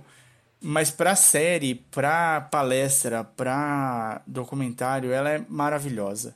Ela é uma pessoa com muito pouca paciência atualmente e com muita opinião sobre as coisas. E ela fala muito bem, se coloca muito bem. Então é um, uma série, acho que 10 episódios? Não, Chega menos. tudo? Não, tem seis, sete episódios. Sete, eu acho. Sete episódios. É, sete episódios de meia hora, mais ou menos. Vinte e poucos minutos, meia hora. O, o, em que ela é entrevistada em em diversas situações, mas especialmente num clube de Nova York, pelo Martin Scorsese. Tudo me leva a crer que é um pouquinho antes da pandemia. Sim, é antes da é? pandemia, sim. Ela vai falar sobre o que ela gosta de Nova York, então, tipo, não tem o impacto da pandemia, não tem 2020 no documentário, né? Ele, que por um lado é, é bom, 2000... porque ela, ele, ele te coloca na, na, na situação pré-pandemia, assim, é tipo quase uma nostalgia. Olha como era viver é, um em pouco... sociedade. É um pouco nostálgico mesmo. É. Em cada episódio, eles tratam um pouco mais de uma área da cidade e uma área da vida dela do que outras. Então isso é interessante porque você aprofunda um pouco o quanto você conhece da Fran Lebowitz, as, provavelmente nada, e o quanto você conhece de Nova York e da história de Nova York e, das, e de como funciona a cidade, especialmente para os nova-iorquinos, né? Como o Scorsese e ela são e eles vivem uma Nova York que não é a Nova York de quem vai visitar e não é a Nova York de muita gente que, que vive lá, né, também. Sim. Então eu vi... O que, que você achou? Eu vi com a Yaskra, minha esposa, porque ela é exatamente o perfil da, da, da Fran Lebowitz. Ela é essa... e eu também, muito, né? Se vocês me conhecem, vocês ouvem há bastante tempo, não sou uma pessoa muito amante da... da de, de estar em em multidões e, enfim, tem um, quê de misantropia ali. E ela é a misântropa clássica, né? Ela é a pessoa que tá sempre ranzinza, sempre ácida, sempre sarcástica, muito engraçada. É aquela engraçada que tá sempre com cara de brava, mas você ainda acha engraçado. O Martin Scorsese fica do lado dela dando risada, assim, gargalhando o loucamente todo. o tempo todo. Até, até teve uma paródia do SNL que era só isso, era o Scorsese dando risada por qualquer merda que ela falasse. E ficou bem engraçado. E assim, o primeiro episódio, me conectei com ela ali, entendi o que, que ela é, achei legal. Aí falei, poxa, sei lá, tipo, esse tipo de pessoa que quer ter opinião sobre tudo, que tem opinião sobre tudo e é sempre ranzinza, você meio que já sabe que ela vai falar, vai falar alguma coisa ah, que a vida é uma merda e o ser humano é uma merda e, e me deixa em paz. Meio que até o final do primeiro episódio me deu uma cansada. Tipo, ah, isso aqui eu já tenho na minha vida, assim. Eu queria um pouco mais. eu, eu, olho no espelho e tá é, tudo certo. tá tudo ali já. Mas eu continuei vendo, assim, meio que já esperando que fosse a mesma coisa. E nos outros episódios você vai conhecendo um pouquinho mais dela. E aí eu acho que a coisa vai melhorando. As partes que eu mais gostei da série, da série inteira são quando ela fala coisas positivas, por incrível que pareça. Ela fala do, do amor à arte, do amor à leitura. Ela é maluca de livro, assim, maluca mesmo. E ela fala. O que, que era que ela fala? Segundo, terceiro Ela é maluca de livro ao ponto de comprar um apartamento que ela, com um tamanho que ela não precisaria por morar sozinha, só para caber todos os Sim, livros dela. Pois é, é maluca de livro assim mesmo, do, do, dos piores que tem. A Yaskara tá indo por esse, por esse caminho aí. É, hum. Mal posso esperar. É... Mas quando ela fala coisas positivas, do tipo, o que, que leva uma pessoa a se tornar um artista ou, ou, gostar de uma coisa e tal, isso me tocou muito mais, assim, eu achei muito mais interessante. É muito inspirador. É, é porque quando sai uma coisa inspiradora de uma pessoa que por esse por, por padrão não é inspiradora, é porque a coisa é muito boa mesmo. E aí eu acho que valeu a pena, assim. Valeu a pena meio que aturar essa coisa é, muito centrada na cidade, que tipo, beleza, eu adoro a cidade, gosto mesmo, mas, né, não é a cidade mais importante do universo, não é o lugar mais importante do universo, porque parece que para ela e para os Scorsese e tal, Nova York é o centro do mundo, e se você não tá lá, você não tá no, num lugar digno. Isso você não, tá, você não sabe o que você tá perdendo. É, isso isso trans, isso passa um pouco pra gente. Sim. E não, é, é, um pouco de inveja da minha parte, mas também é um pouco de, porra, né? Abra seus horizontes, né? Nova York não é, não é, só, não é só esse lugar. É, então, quando. Então, dá para encarar esse tipo de coisa quando ela fala desses temas mais gerais e quando ela fala um pouco da vida dela, principalmente no começo, assim. Ela dirigiu táxi, ela fez umas coisas malucas na vida dela, assim. Tem umas, um, uns clipes de, de coisas cinto, mais né? antigas, dos coisas... anos 80, assim, que aparece um pouquinho também. É legal, é tudo bem interessante. E também é relativamente rápido, né? São sete episódios aí, de meia hora. Passa rapidinho. Você falou que deixou no fundo, né? É, eu comecei. Eu, eu assisto. Eu assisti alguns desses episódios fazendo outra coisa junto. Mas alguns eu parei e assisti, dei boas, gostosas risadas. Mas o. E a Yaskara, gostou? Gostou também. Gostou, acho que até um pouquinho mais do que eu. No começo, acho que ela também falou: ah, tá. Ela é a, Vou cansar. É a ranzinza que vai ser sempre ranzinza. Mas no fim, ela, ela acaba ganhando a gente. Essa, É, eu acho que é isso, né? Tipo, é, é, é uma ranzinzice que vem de talvez acreditar demais nas coisas certas, né? Nas coisas boas. E aí, tipo, você vai ficando ranzinza, mas você tem aquele, né? Aquele coração puro de quem acredita que é possível fazer arte, que é possível é, se apaixonar por um livro, se perder numa narrativa. Sim. Eu acho que. Então você, é, é releva aquela história do velho que não. Ah, não tenho celular, não tenho computador, não quero saber.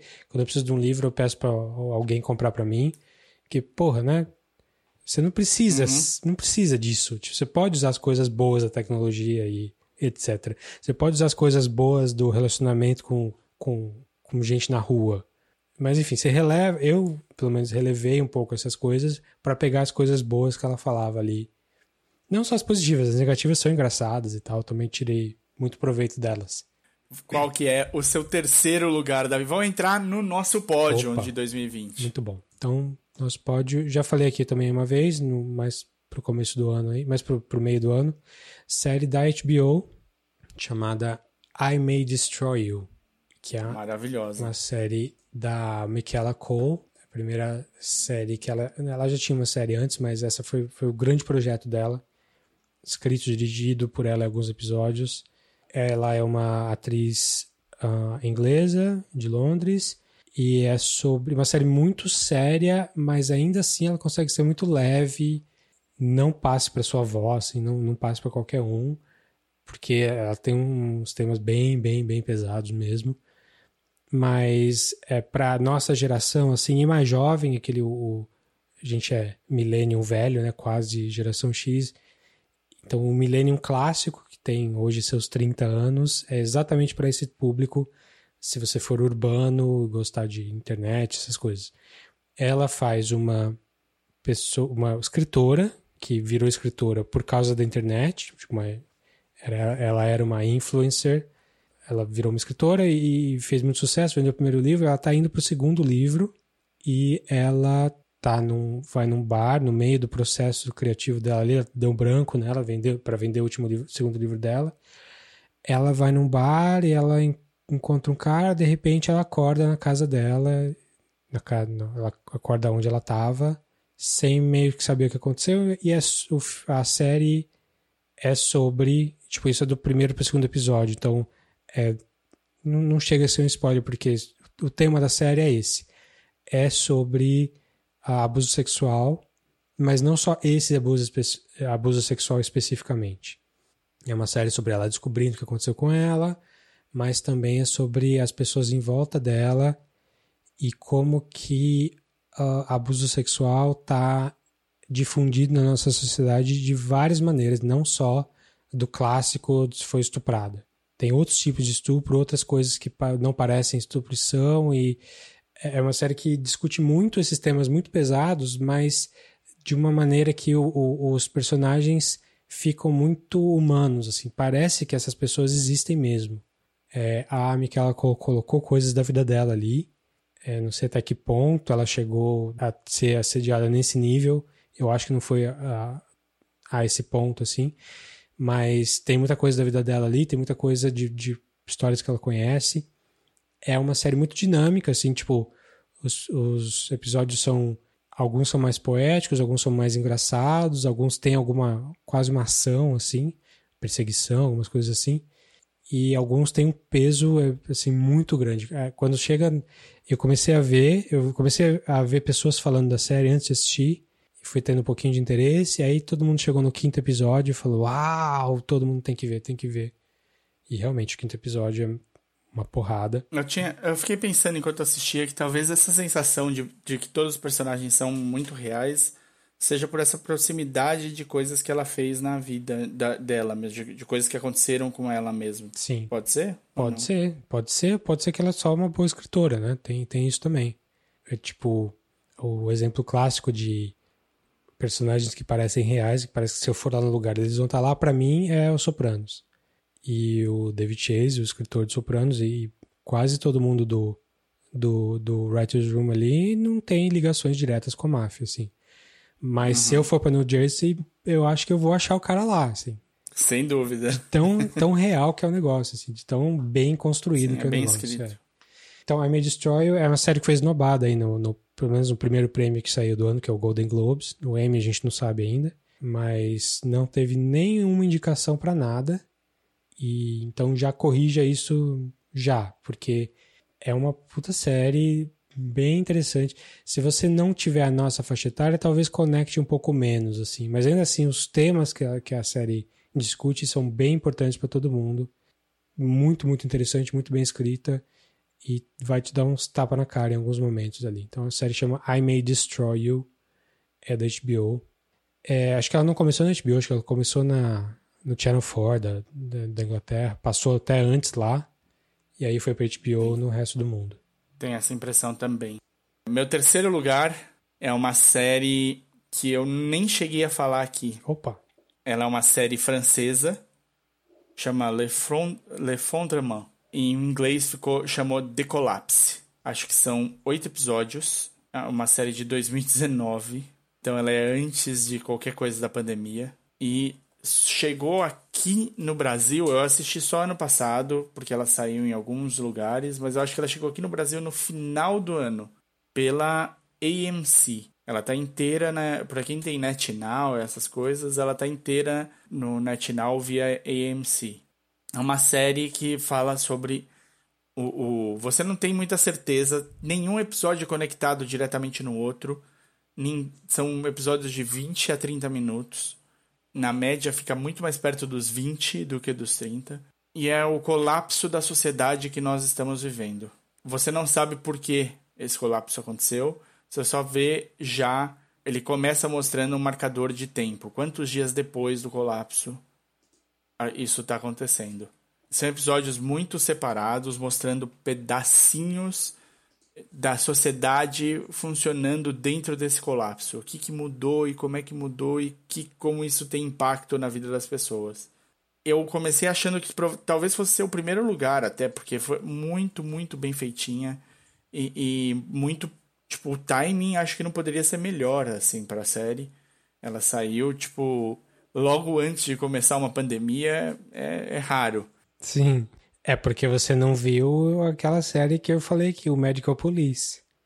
Aquela série do, do pessoal do, do Wet Hot American Summer lá, aquela série de comédia, que saiu Sim. em janeiro. Não tá no meu top 10, então tô falando rapidinho aqui. Que era sobre uma pandemia, um vírus que espalhava muito rápido e é, é tem, assim, foi muito na hora que, que as coisas estavam acontecendo. Deram muita, entre aspas, sorte, né? Sim. Mas essa série aí, então, se, Nenhuma se ligação. O que é ou não? Nem, nem Tem, sim. O, o, último episódio, ele é dias antes do colapso. E aí eles, você tem uma ideia do que é. E aí, assim, alguns são episódios muito te dão uma sensação de uma tristeza no fundo do peito, assim, sabe? Tipo, um, um, uma coisa que mostra. Eles vão esmiuçando a sociedade de, tipo, em cantos diferentes, sabe? Um é dentro de um supermercado, o outro é um, ri, um cara rico que acorda e precisa pegar um avião. Um, um outro é um pessoal que está andando há muito tempo sem ter água em busca de um lugar mágico que disseram que poderia ser a solução. Então, tipo, é, é como a sociedade. Tipo, um, um terceiro é um posto de gas, um quarto é um posto de gasolina. É como a sociedade vai se desmanchando dentro de uma situação absurda e tal. Então, o, o, é, bem, é bem bonito, é, ele, é bem, ele tem bastante sequências que te, te tocam e te entristecem, e ao mesmo tempo ele tem sequências muito ágeis que você já sabe o que esperar, até por conhecer um pouco do, da natureza humana e tal. Vale, vale a pena ver, é bem, bem legal, acho que por um momentinho assim ele dá uma caidinha porque você acostuma com o estilo de história. E aí ele volta com força para os últimos dois episódios ali. E aí você fala: Não, tá, tô convencido. Tá, como é que ficou em português? Tem? Colapso? Ficou Decolapse. Ficou em inglês? Uhum. Ficou em inglês. Em vez de Le Fondrement. E onde que tá? Tá no AMC, no NetNow. AMC. Muito bem. Então, o meu segundo aqui, meu, número dois, é uma série que eu falei algumas vezes aqui, mas ela passou no comecinho do ano. Então já ninguém lembra mais, é uma pena. É uma série da HBO chamada The Plot Against America. Falou mesmo. Falei, é a série do David Simon e do Ed Burns, são os dois criadores do The Wire. E então você já pode esperar um nível alto aí de, de, de texto. E aí você vai ver que isso, essa série é baseada num livro do Philip Roth, que é um dos maiores escritores da língua inglesa aí no, no, século passado, e desse também, né, porque morreu recentemente. Então você pode esperar muito mais ainda do, do nível de, de, de, escrita da série. E não é só isso, os, os atores são muito bons, né? Tem a Winona Ryder, tem a Zoe Kazan ali, e tem o, o John Turturro fazendo personagem super legal também. É, não tem ninguém ruim ali na série. A ideia da série é muito interessante e é até estranho ter vindo do, de um escritor como Philip Roth, assim, que é um cara. Não que ele seja sério, mas é, isso é uma ficção especulativa. É um alternative history. A ideia é 1940, eleição, que quem vai ganhar, que né, quem ganhou de verdade foi o Franklin Roosevelt. A ideia da série é e se quem ganhasse não fosse Roosevelt? E se quem ganhasse fosse o Charles Lindbergh? Uh, era um popstar da época, era um milionário, é, empresário e aviador. E o maior feito dele foi ter atravessado o Atlântico, a primeira pessoa a atravessar o Atlântico voando. É uma personalidade da época super famoso, de verdade. Ele quis concorrer à presidência, mas acho que na, na realidade não concorreu. E a ideia da série é: e se esse cara ganhasse? E hum. a série se passa na, fa na família do Philip Roth. Tipo, é, é, é tipo uma memória escrita por ele que na época teria 9 anos de idade. Então ele é um dos personagens da série. Eles mudam o nome da, da família na série, não é Roth. Mas é parecido, é Levin. Uh, e essa série é tão boa, tão boa, porque é, ela fala muito, muito para hoje em dia. E ela não foi escrita hoje em dia.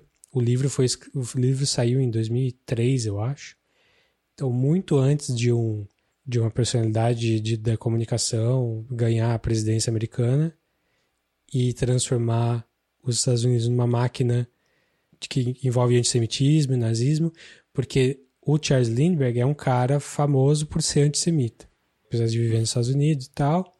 E em 1940 é o auge da Segunda Guerra, né? Então é quando os Estados Unidos, é imediatamente antes dos Estados Unidos entrarem na guerra.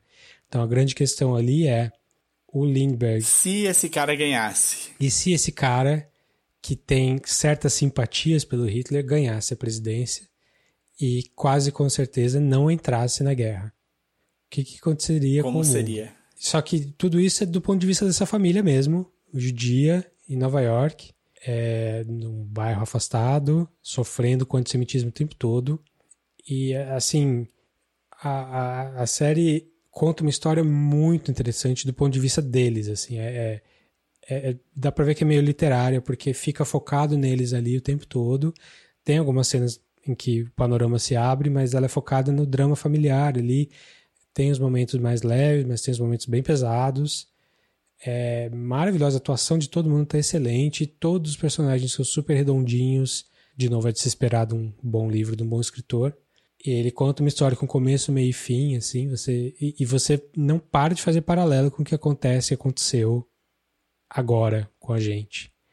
É que a gente ainda não, não a gente está saindo, mas não saiu totalmente disso. Aqui no Brasil a gente está longe de sair ainda, mas Estados Unidos está começando agora.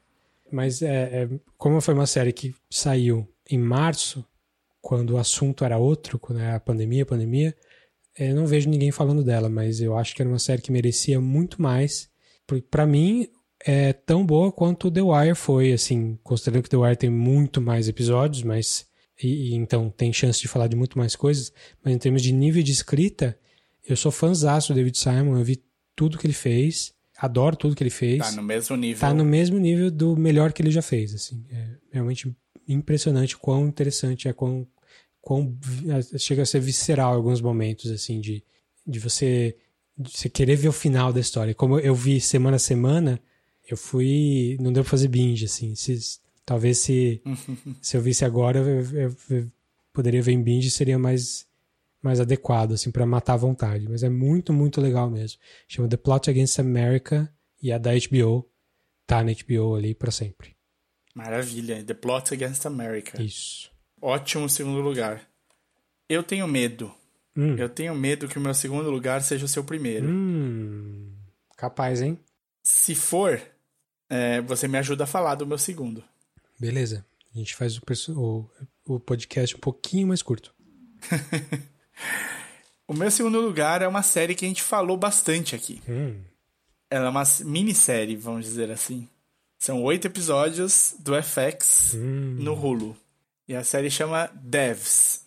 Dev tá certo. É isso aí mesmo. Devs é meu primeiro lugar. É uma série maravilhosa. A gente falou muito dela aqui. Fez o episódio é só dela. Alex Garland. Fizemos um episódio só dela. E ela, ela merece. O elenco é muito bom. Inclusive porque ele mexe até com as suas expectativas quanto a alguns dos personagens. Ele é muito bem escrito. A gente está acostumado a produções do Alex Garland, né? Ele é um cara que a gente gosta bastante, mas que também tem sempre um tomate em vista no, nas produções, em que ele gosta de dar uma pisadinha, uma mini escorregada em algum momento. E no Devs eu acho que ele não faz isso em nenhum momento. Devs é uma série que é, acompanha uma engenheira de software chamada Lily Chen. Ela tem um namorado, chama Sergei, se eu não me engano. Esse namorado, eles dois trabalham numa, na, numa das maiores empresas do Vale do Silício. E o namorado é chamado. Como é que chama? É o nome da filha dele, né? A empresa é a Maia. A Maia. É, eles trabalham na Maia, que é, que é essa empresa que é uma das maiores do Vale do Silício no momento. E eles desenvolvem várias, várias coisas de, é, de computação, de software, de é, interpretação de dados, leitura de dados, de AI, né, de inteligência artificial e tudo mais. E eles têm uma, um pedaço da empresa que pouquíssimas pessoas têm acesso, que é o, o que eles chamam de devs. E esse, o namorado dela, o Sergei, é chamado para entregar essa, esse time do devs e com um dia de trabalho lá, ele desaparece e aparece morto. E a Lily, ela vai tentar entender o que está acontecendo disso daí, o que, que o Devs faz. É uma série séria, que se leva a sério, é, mas que faz para merecer assim, a seriedade, porque ele fala de temas muito grandes, né? muito, é muito filosófico, é muito de realidade, de uh, de futuro, de passado, de uh, do, do, que é real, o que, que é simulação, de livre-arbítrio, todas aquelas coisas que a gente. É, tipo, é uma série de sci-fi. Gosta tanto. É, que a gente adora, né? É uma série. Todas aquelas coisas que a gente gosta tanto. e é verdade. Sim. Realmente, é, é, é, legal, é uma série que é bom você ir sem saber muita coisa, porque ela vai te envolvendo aos poucos, assim, mas o que dá para falar dela, eu acho, é que ela é muito, muito bem construída, é tudo muito meticuloso, cada cena é importante pro, pro todo, e, e ela é uma série lenta, né? Então você tem que ver e meio que saborear essa refeição aos pouquinhos, assim, meio tá, isso tá acontecendo, então deixa o clima acontecer, até os a atuação de meio que todo mundo é meio meio blasé assim, meio paradão. Isso Pausada, né? combina né? com o tema e tal, mas é, em alguns momentos pode afastar algumas pessoas, eu acho. É, é um desenvolvimento mais lento, mas ao mesmo tempo são só oito episódios. Sim. Então, não se afaste, não fuja. É, e ela vai falar de temas bem, bem malucos, assim. Vai chegar lá, calma que vai chegar lá. E, e mesmo o processo é muito bom, assim. Eu acho que é, você descobre as coisas junto com os personagens ali tem personagens bem construídos, bem redondinhos, bem interessantes também que uh, dá para ver que não é só não tá lá só pelo plot, que tá tá bem recheado ali para fazer a história funcionar como um todo. Tipo, personagens que podiam ter a própria vida assim. E é lindo assim, a fotografia é linda, o é bem o Alex Garland tem feito coisas muito bonitas já há bastante tempo. Tipo, o Annihilation é muito legal, o Ex Machina é lindo, assim, visualmente. Lindo. São as duas coisas que ele dirigiu, mas até coisas que ele escreveu também tem um visual interessante, né? O Never Let Me Go é super interessante, é bonito e tal. Até o Sunshine lá do Danny Boyle também é legal. Mas Acho super bonito é, essa o Devs, assim, é, é, foi a coisa que mais me impressionou nesse ano, assim, de, nossa, isso é, é melhor do que a maioria dos filmes que eu vi. É, tem aquele clichê meio besta que é uma, as séries hoje são filmes de tantas horas. É, esse é um caso que quase isso cabe, assim, apesar das histórias dos episódios fecharem em pontos importantes e tal, não é exatamente um filme de tantas horas, mas ele, ele tem essa, essa importância, assim, de, de você só consegue entender o todo depois que você acabou a série inteira. É um, é um pacote fechadão ali. É um filme de 6 horas e, e 6,8 horas. São 409 é. minutos. Mas é, foi a melhor coisa que eu vi é, em termos de audiovisual esse ano, é, sem contar os filmes e até contando vários filmes. Não sei se todos, mas Ainda tô, ainda tô fazendo as contas dos filmes aqui. Então eu adorei, não, é, não poderia recomendar mais, até porque é uma série que pou, bem pouca gente viu. Não sei se ela, tá, é uma... ela passou no FX. Agora os canais da Fox estão mudando de nome aqui no Brasil também, vai virar Star não sei o quê. Não sei nem se é, foi... o FX eu não sei o que vai virar. É. O Star vai, vai, eu sei, a Fox vira Star. É. Em breve. Mas é, corra atrás aí se você não conseguiu ver. Se você tem acesso ao Hulu, tá lá, FX no Hulu. É, e deve estar tá passando em algum canal streaming aí brasileiro também, nesse sentido de TV a cabo. Mas corra porque é, é bem, bem interessante.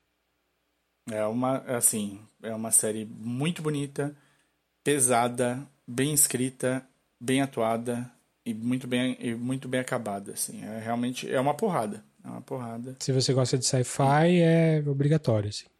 Você gosta de pensar também? Pensar também é do... é bom. É, se você gosta de pensar, é ótimo. Não, mas se você gosta de ficar pensando depois de acabar um, uma coisa, aquilo continuar com você por mais um tempo em que você está analisando e tentando entender, também é, é uma série que eu indico muito para isso. Legal. Tô vendo aqui no episódio que a gente falou, que foi o episódio 59, a gente falou do Devs, a gente falou do Westworld também, mas no episódio a gente falou do The Plot Against America e falou do Beastie Boys Story. Olha só, que época. foi episódio de vivo. maio. Eu acho assim, Devs não tava na minha lista quando eu fiz. Olha só. E aí, eu não lembrava da série. E aí, tipo, sete dias depois de eu montar a lista, eu me mandei por e-mail Devs. Só, mais nada. então, assim, se eu tiver alguma falha na minha lista, pessoal, me perdoe. É um, foi um ano estranho. Eu, todas as vezes que o Davi me lembrou de alguma coisa que eu realmente não lembrava, eu, achava, tinha, eu achei muito bom, eu aplaudi aqui, porque são recomendações muito, muito legais. E por isso eu só, só coloquei uma coisa à frente de devs por um motivo muito pequenininho que é relacionado a mim mais do que qualquer outra pessoa. Se você se, se você se relacionar com isso, me dá um oi, me dá um alô, porque eu vou ficar muito feliz. Eu coloquei em primeiro lugar, já que a gente já sabe que o Devs é o seu primeiro. O meu primeiro lugar foi o Hamilton. Uhum. E eu explico. O Hamilton, quando ele surgiu e virou uma, um hit, uma coqueluche na, na Broadway, me chamou a atenção, obviamente me chamou a atenção, mas na época eu sabia muito, muito pouco de quem era Lin-Manuel Miranda e não conseguia conceber na minha cabeça como um, um, um, musical em rap sobre um dos Founding Fathers, que eu praticamente não, não conhecia direito, o Alexander Hamilton, poderia ser feito e poderia ser concebido e da onde ele tirou essa ideia maluca. Eu fui atrás do. Eu fui atrás, não, eu, que por muito tempo quis ir. Eu tive em Nova York com o Hamilton acontecendo algumas vezes e quis ir, mas é, é, é tipo, é inviável. Você tem de ter uma, um, um, nível de programação que eu não possuo. Peço desculpas aí, mas eu não tenho esse. Ou bolso, né? Esse preparo. E bolso, não. Primeiro, assim, a Broadway é muito cara. E, e quando você pensa em dólar para real, ela fica ainda mais cara, fica semi-impossível. Agora, o, o que me tocou mesmo, e assim, eu só vi a montagem que o Disney Plus pôs, né, na, na, para ser assistido, então eu não, tenho, não tive impacto de ver isso ao vivo. Eu acho que a história do Alexander Hamilton é incrível. Tem mais coisas na história dele que não estão ali, que eu acho que se tivessem. É, é, daria para fazer um prequel dos dias do Alexander Hamilton antes dele ir para Nova York É, e seria igualmente interessante. É um cara que vem do nada e se faz. É um, se, é, é um predestinado e que tem uma fome que é rara. Né? É por isso que ele chega onde ele chega, porque ele quer, ele vai atrás disso, obstinadamente. Então, só essa história já seria interessante. Só o cara ser capaz de pegar essa história e contar ela em rap de maneira musical já é incrível também, porque é um, é, é, um, é um musical que não tem parada. Você não tem um pedaço atuado, ele é cantado inteiro, o tempo todo. E isso, para mim, também é, é, muito legal. É uma produção maravilhosa, com um cenário praticamente fixo, mas que funciona para todas as sequências. Eu também acho muito legal. Mas eu, eu falei sobre isso nesse episódio já e vou falar de novo. Ele tem uma música que eleva todo o resto. Eu até fico meio sem jeito de falar, porque a gente. Eu não quero criar expectativa, mas para mim é uma. É maravilhosa a música e eu acho que ela se segura mesmo com a expectativa em alta. É, chama Satisfied. É a música que a, a Angélica, a irmã, canta no brinde.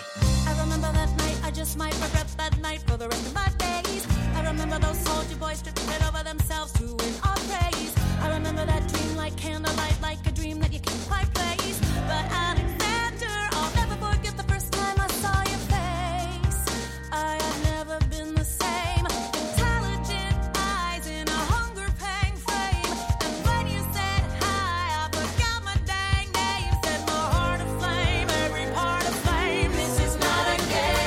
Montagem tão perfeita e absoluta que é, reconta sob outra ótica é, os acontecimentos que tinham sido feitos até ali e para mim é, ele ganha um, uma, uma nova dimensão. Ele sobe um nível ele se eleva em relação ao resto. Então da mesma maneira que quando eu falei do Hill é Hill Mansion Hill House Hill Manor? Hill House Bly Manor.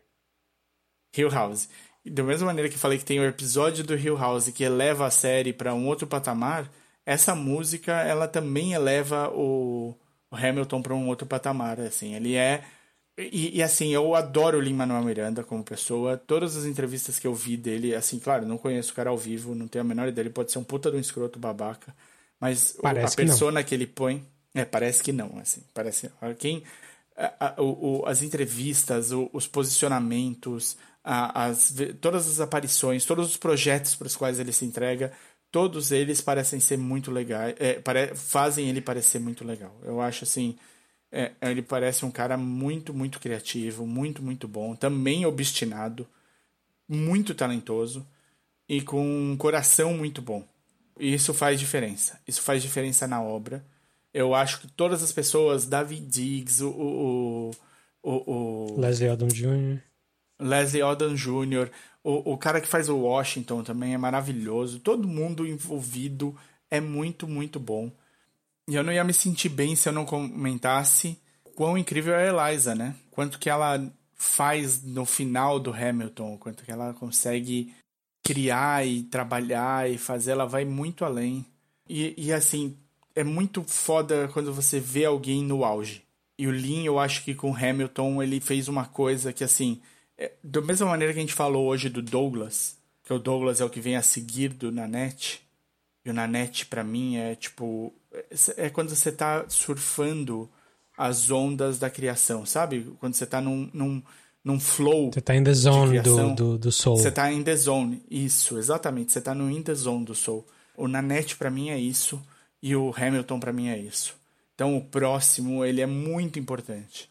Eu não sei o que esperar do Lin Manuel. Eu sei que o Lin ele tá né, no Fronteiras do Universo, ali no, no na Bússola de Ouro. Ele fez do ele 8 tá... mil coisas depois do Hamilton já, mas sim, é sempre num, num, papel ou é só música, ou ele só canta, é, ou é só vai... ator, mas não é nada dele, dele. Assim, o projeto dele Exato. é o In The Heights que vai ser... Também nem sei quanto que o In The Heights filme vai, tem a ver com ele mesmo. É que o In The Heights, o, o, o musical é antes do Hamilton. Sim, sim. Mas digo, não sei então, quanto que ele tem a ver com o filme, eu sei que é produção dele e tal, mas a direção, por exemplo, não é dele. É, então é uma coisa que a gente vai, vai descobrir quando sair. Então, dependendo, assim, o que eu sei que ele tá super envolvido é no King Killer Chronicle, um deles. Porque vai sair 30 coisas do King Killer Chronicles, que é o Nome do Vento, o Temor do Sábio e a, as Portas de, de Pedra, que não saiu ainda, maldito. Uhum. Do Patrick Rothfuss, o escritor. São, são uma trilogia, saíram dois livros. E já tem série, é, série de filmes, série de, de, de TV, 30 coisas que estão fazendo em cima disso. E uma delas, o Lin-Manuel Miranda está envolvido. E eu estou super esperançoso porque os livros são maravilhosos. E eles são muito ligados à música, os livros. É fantasia com música e teatro e é maravilhoso. E o Lin tem tudo isso no DNA. Então, tipo, eu espero demais que ele que, que, que ele tenha liberdade para trabalhar bem nesse assunto. Sim. Mas o Hamilton para mim é isso, ele tá no flow, ele tá no, no auge do que ele teve até agora. Ele pode subir mais, eu não sei quanto que ele pode subir mais, mas ele pode subir mais sem dúvida, assim como a a Hannah Gadsby também pode subir mais. E na net ser uma, uma memória, Hamilton ser uma memória, porque vem trabalhos maiores deles. Mas para mim é impossível não falar como o Hamilton tá assim num outro nível. Para mim o Hamilton ele rouba esse primeiro lugar do Devs por isso assim. Devs ainda é uma, uma série que provavelmente vai me acompanhar, vai aparecer em outros momentos da minha vida o primeiro lugar ser dado para o Hamilton não diminui em nada o Devs. Nenhuma dessas, dessas. Cada uma dessas coisas que a gente contou hoje, elas estão na sua própria linha, né? Não tem ninguém disputando nada. Sim. Eu não coloquei ele na minha lista porque era a única coisa que eu sabia que você ia pôr, que você já tinha me falado. Isso que eu tinha certeza que você ia pôr. Eu perguntei, né? É. Vale? é, vale, vale. O que a gente quiser, vale. Mas eu, eu compartilho da sua paixão pela, pelo Hamilton. Eu também achei impressionante, assim. Talvez, no, no, talvez eu goste num nívelzinho abaixo de você, mas bem pouco. Eu acho Hamilton no nível, é, num nível shakespeariano, assim. O cara Sim. pegou uma história que teoricamente não deveria ter nada a ver com a gente aqui no Brasil e tal. É... Sim, uma história completamente americana, né? Vê se os caras vão, vão estudar o, o grito de piranga lá, não vão. Pois é. E assim, não que não seja possível, aí que tá, né? O que o Lin fez foi pegar essa história, que, claro, tem coisas super interessantes e tal, mas foi dar um tom shakespeariano pra coisa toda. De colocar os rivais ali, os, os dois personagens importantes, que você já sabe desde a primeira cena que um vai matar o outro. É avisado, né? o cara se apresenta assim. É, então. E ele consegue criar um arco de história ali super legal, que, que ocupa quase a vida inteira dos dois, costura ali no meio as coisas efetivamente políticas que, que ele fez, que foi meio que dar a base legal para a Constituição, de, de, preencher mesmo, a, fazer os Federalist Papers ali. Então o cara, ele, ele conseguiu pegar uma história que poderia ser muito chata, muito aula enfadonha. de história, enfadonha ali, e colocar essa, elevar, elevar dramaticamente, assim, como o Shakespeare fez com o Henrique V, o Henrique V, né? É, o, enfim, todas as coisas históricas que ele fez ali. Tá nesse nível, assim, eu falo isso, claro que não sou grande conhecedor de Shakespeare nem nada disso, mas a minha impressão de, de leigo que só gosta de consumir histórias é que tá nesse nível de, de transformar uma coisa histórica numa coisa dramática, importante, interessante. E ele coloca o rap, coloca a, a coisa da Broadway ali e fica muito bom, fica muito emocionante, fica e não fica piegas, assim, impressionante como Hamilton não é piegas. E fica divertido, é. né? em vários momentos é divertido. O rei é maravilhoso, é, né? É. E, tem... e, e, a, e, e, as disputas de rap também do que ele monta para ser o debate, é, para cada um apresentar um lado, né? Na época já do Washington. Sim. É, não, é Também o Washington sabe vender. Bem, muito bem feitinho. Os atores são excelentes. E essa apresentação que a Disney gravou é de 2014, com o elenco original. E assim, a peça já estava rolando há alguns anos, ali, dois anos, eu acho. Então tava todo mundo afiadíssimo, não estavam cansados ainda, como acabaram ficando, sonho, né? saíram né? e tal. Então foi, foi a tempestade perfeita. Ele pegou o melhor momento deve ter pegado alguns dias ali, não foi um dia só. Acho que teve um dia só para gravação mesmo, só para botar câmera, para botar câmera no palco e tal. Mas ficou maravilhoso, assim, é realmente é impressionante. Foi realmente um dos pontos altos de 2020, falando em termos de audiovisual. É, eles, eu tenho a sensação que eles nem eles adiantaram, né? É, era para ser verão de 2021, então meio desse ano, 2021. Mas por causa da pandemia, eles anteciparam. Valeu. Valeu. É, e eu, no final, assim, eu, eu coloquei de verdade nesse top coisas como o Beast Boys, Story e o Hamilton, porque são coisas que me inspiram a querer ser criativo, a querer fazer algo, a sair do, do dia a dia, né? Eu já sou um cara que sempre foi mais por esse lado das artes, que foi fazer cinema, foi fazer teatro, e, e, e, que, e queria estar tá trabalhando nesse meio, fui parar em direito, sabe-se lá Deus por quê, né? Boletos? Eu, boletos, é, esse chama, é, é, isso mesmo que chama. Mas eu tinha o projeto, eu tinha vontade, eu tinha, e eu cheguei a fazer coisas nessa área, assim como você também. E a gente e coisas que te trazem de volta e te puxam lá de dentro e falam assim, brother, você tem mais para dar, eu, eu tenho de aplaudir. E aí não tem como fugir do top 10. Não tem. Eu queria. Não, não queria, não. Eu quero poder colocar mais coisas dessas. eu espero que 2021 tenha mais coisas dessas. Pois é. Então tá aí o nosso top 10 aí de 19 itens, né? Só teve um overlap impressionante. Incrível. Incrível. E merecidíssimo também. É, esse ano esquisito que foi 2020. Se você tiver comentário, coisas para falar aí do nosso, nosso top, se você quiser dar o seu top 10 aí também, é, a gente está no e-mail, no podcast catchingup.gmail.com. No Facebook, que é facebook.com.br podcastcatchingup. A gente está no Twitter e no Instagram com a handle arroba podcatchingup. Se você quiser discutir alguma coisa especificamente comigo ou com o Davi no, no Twitter, você pode me achar no arroba o desinformante. E eu sou arroba dedonato. Maravilha. É isso aí. Então é isso. Até a próxima.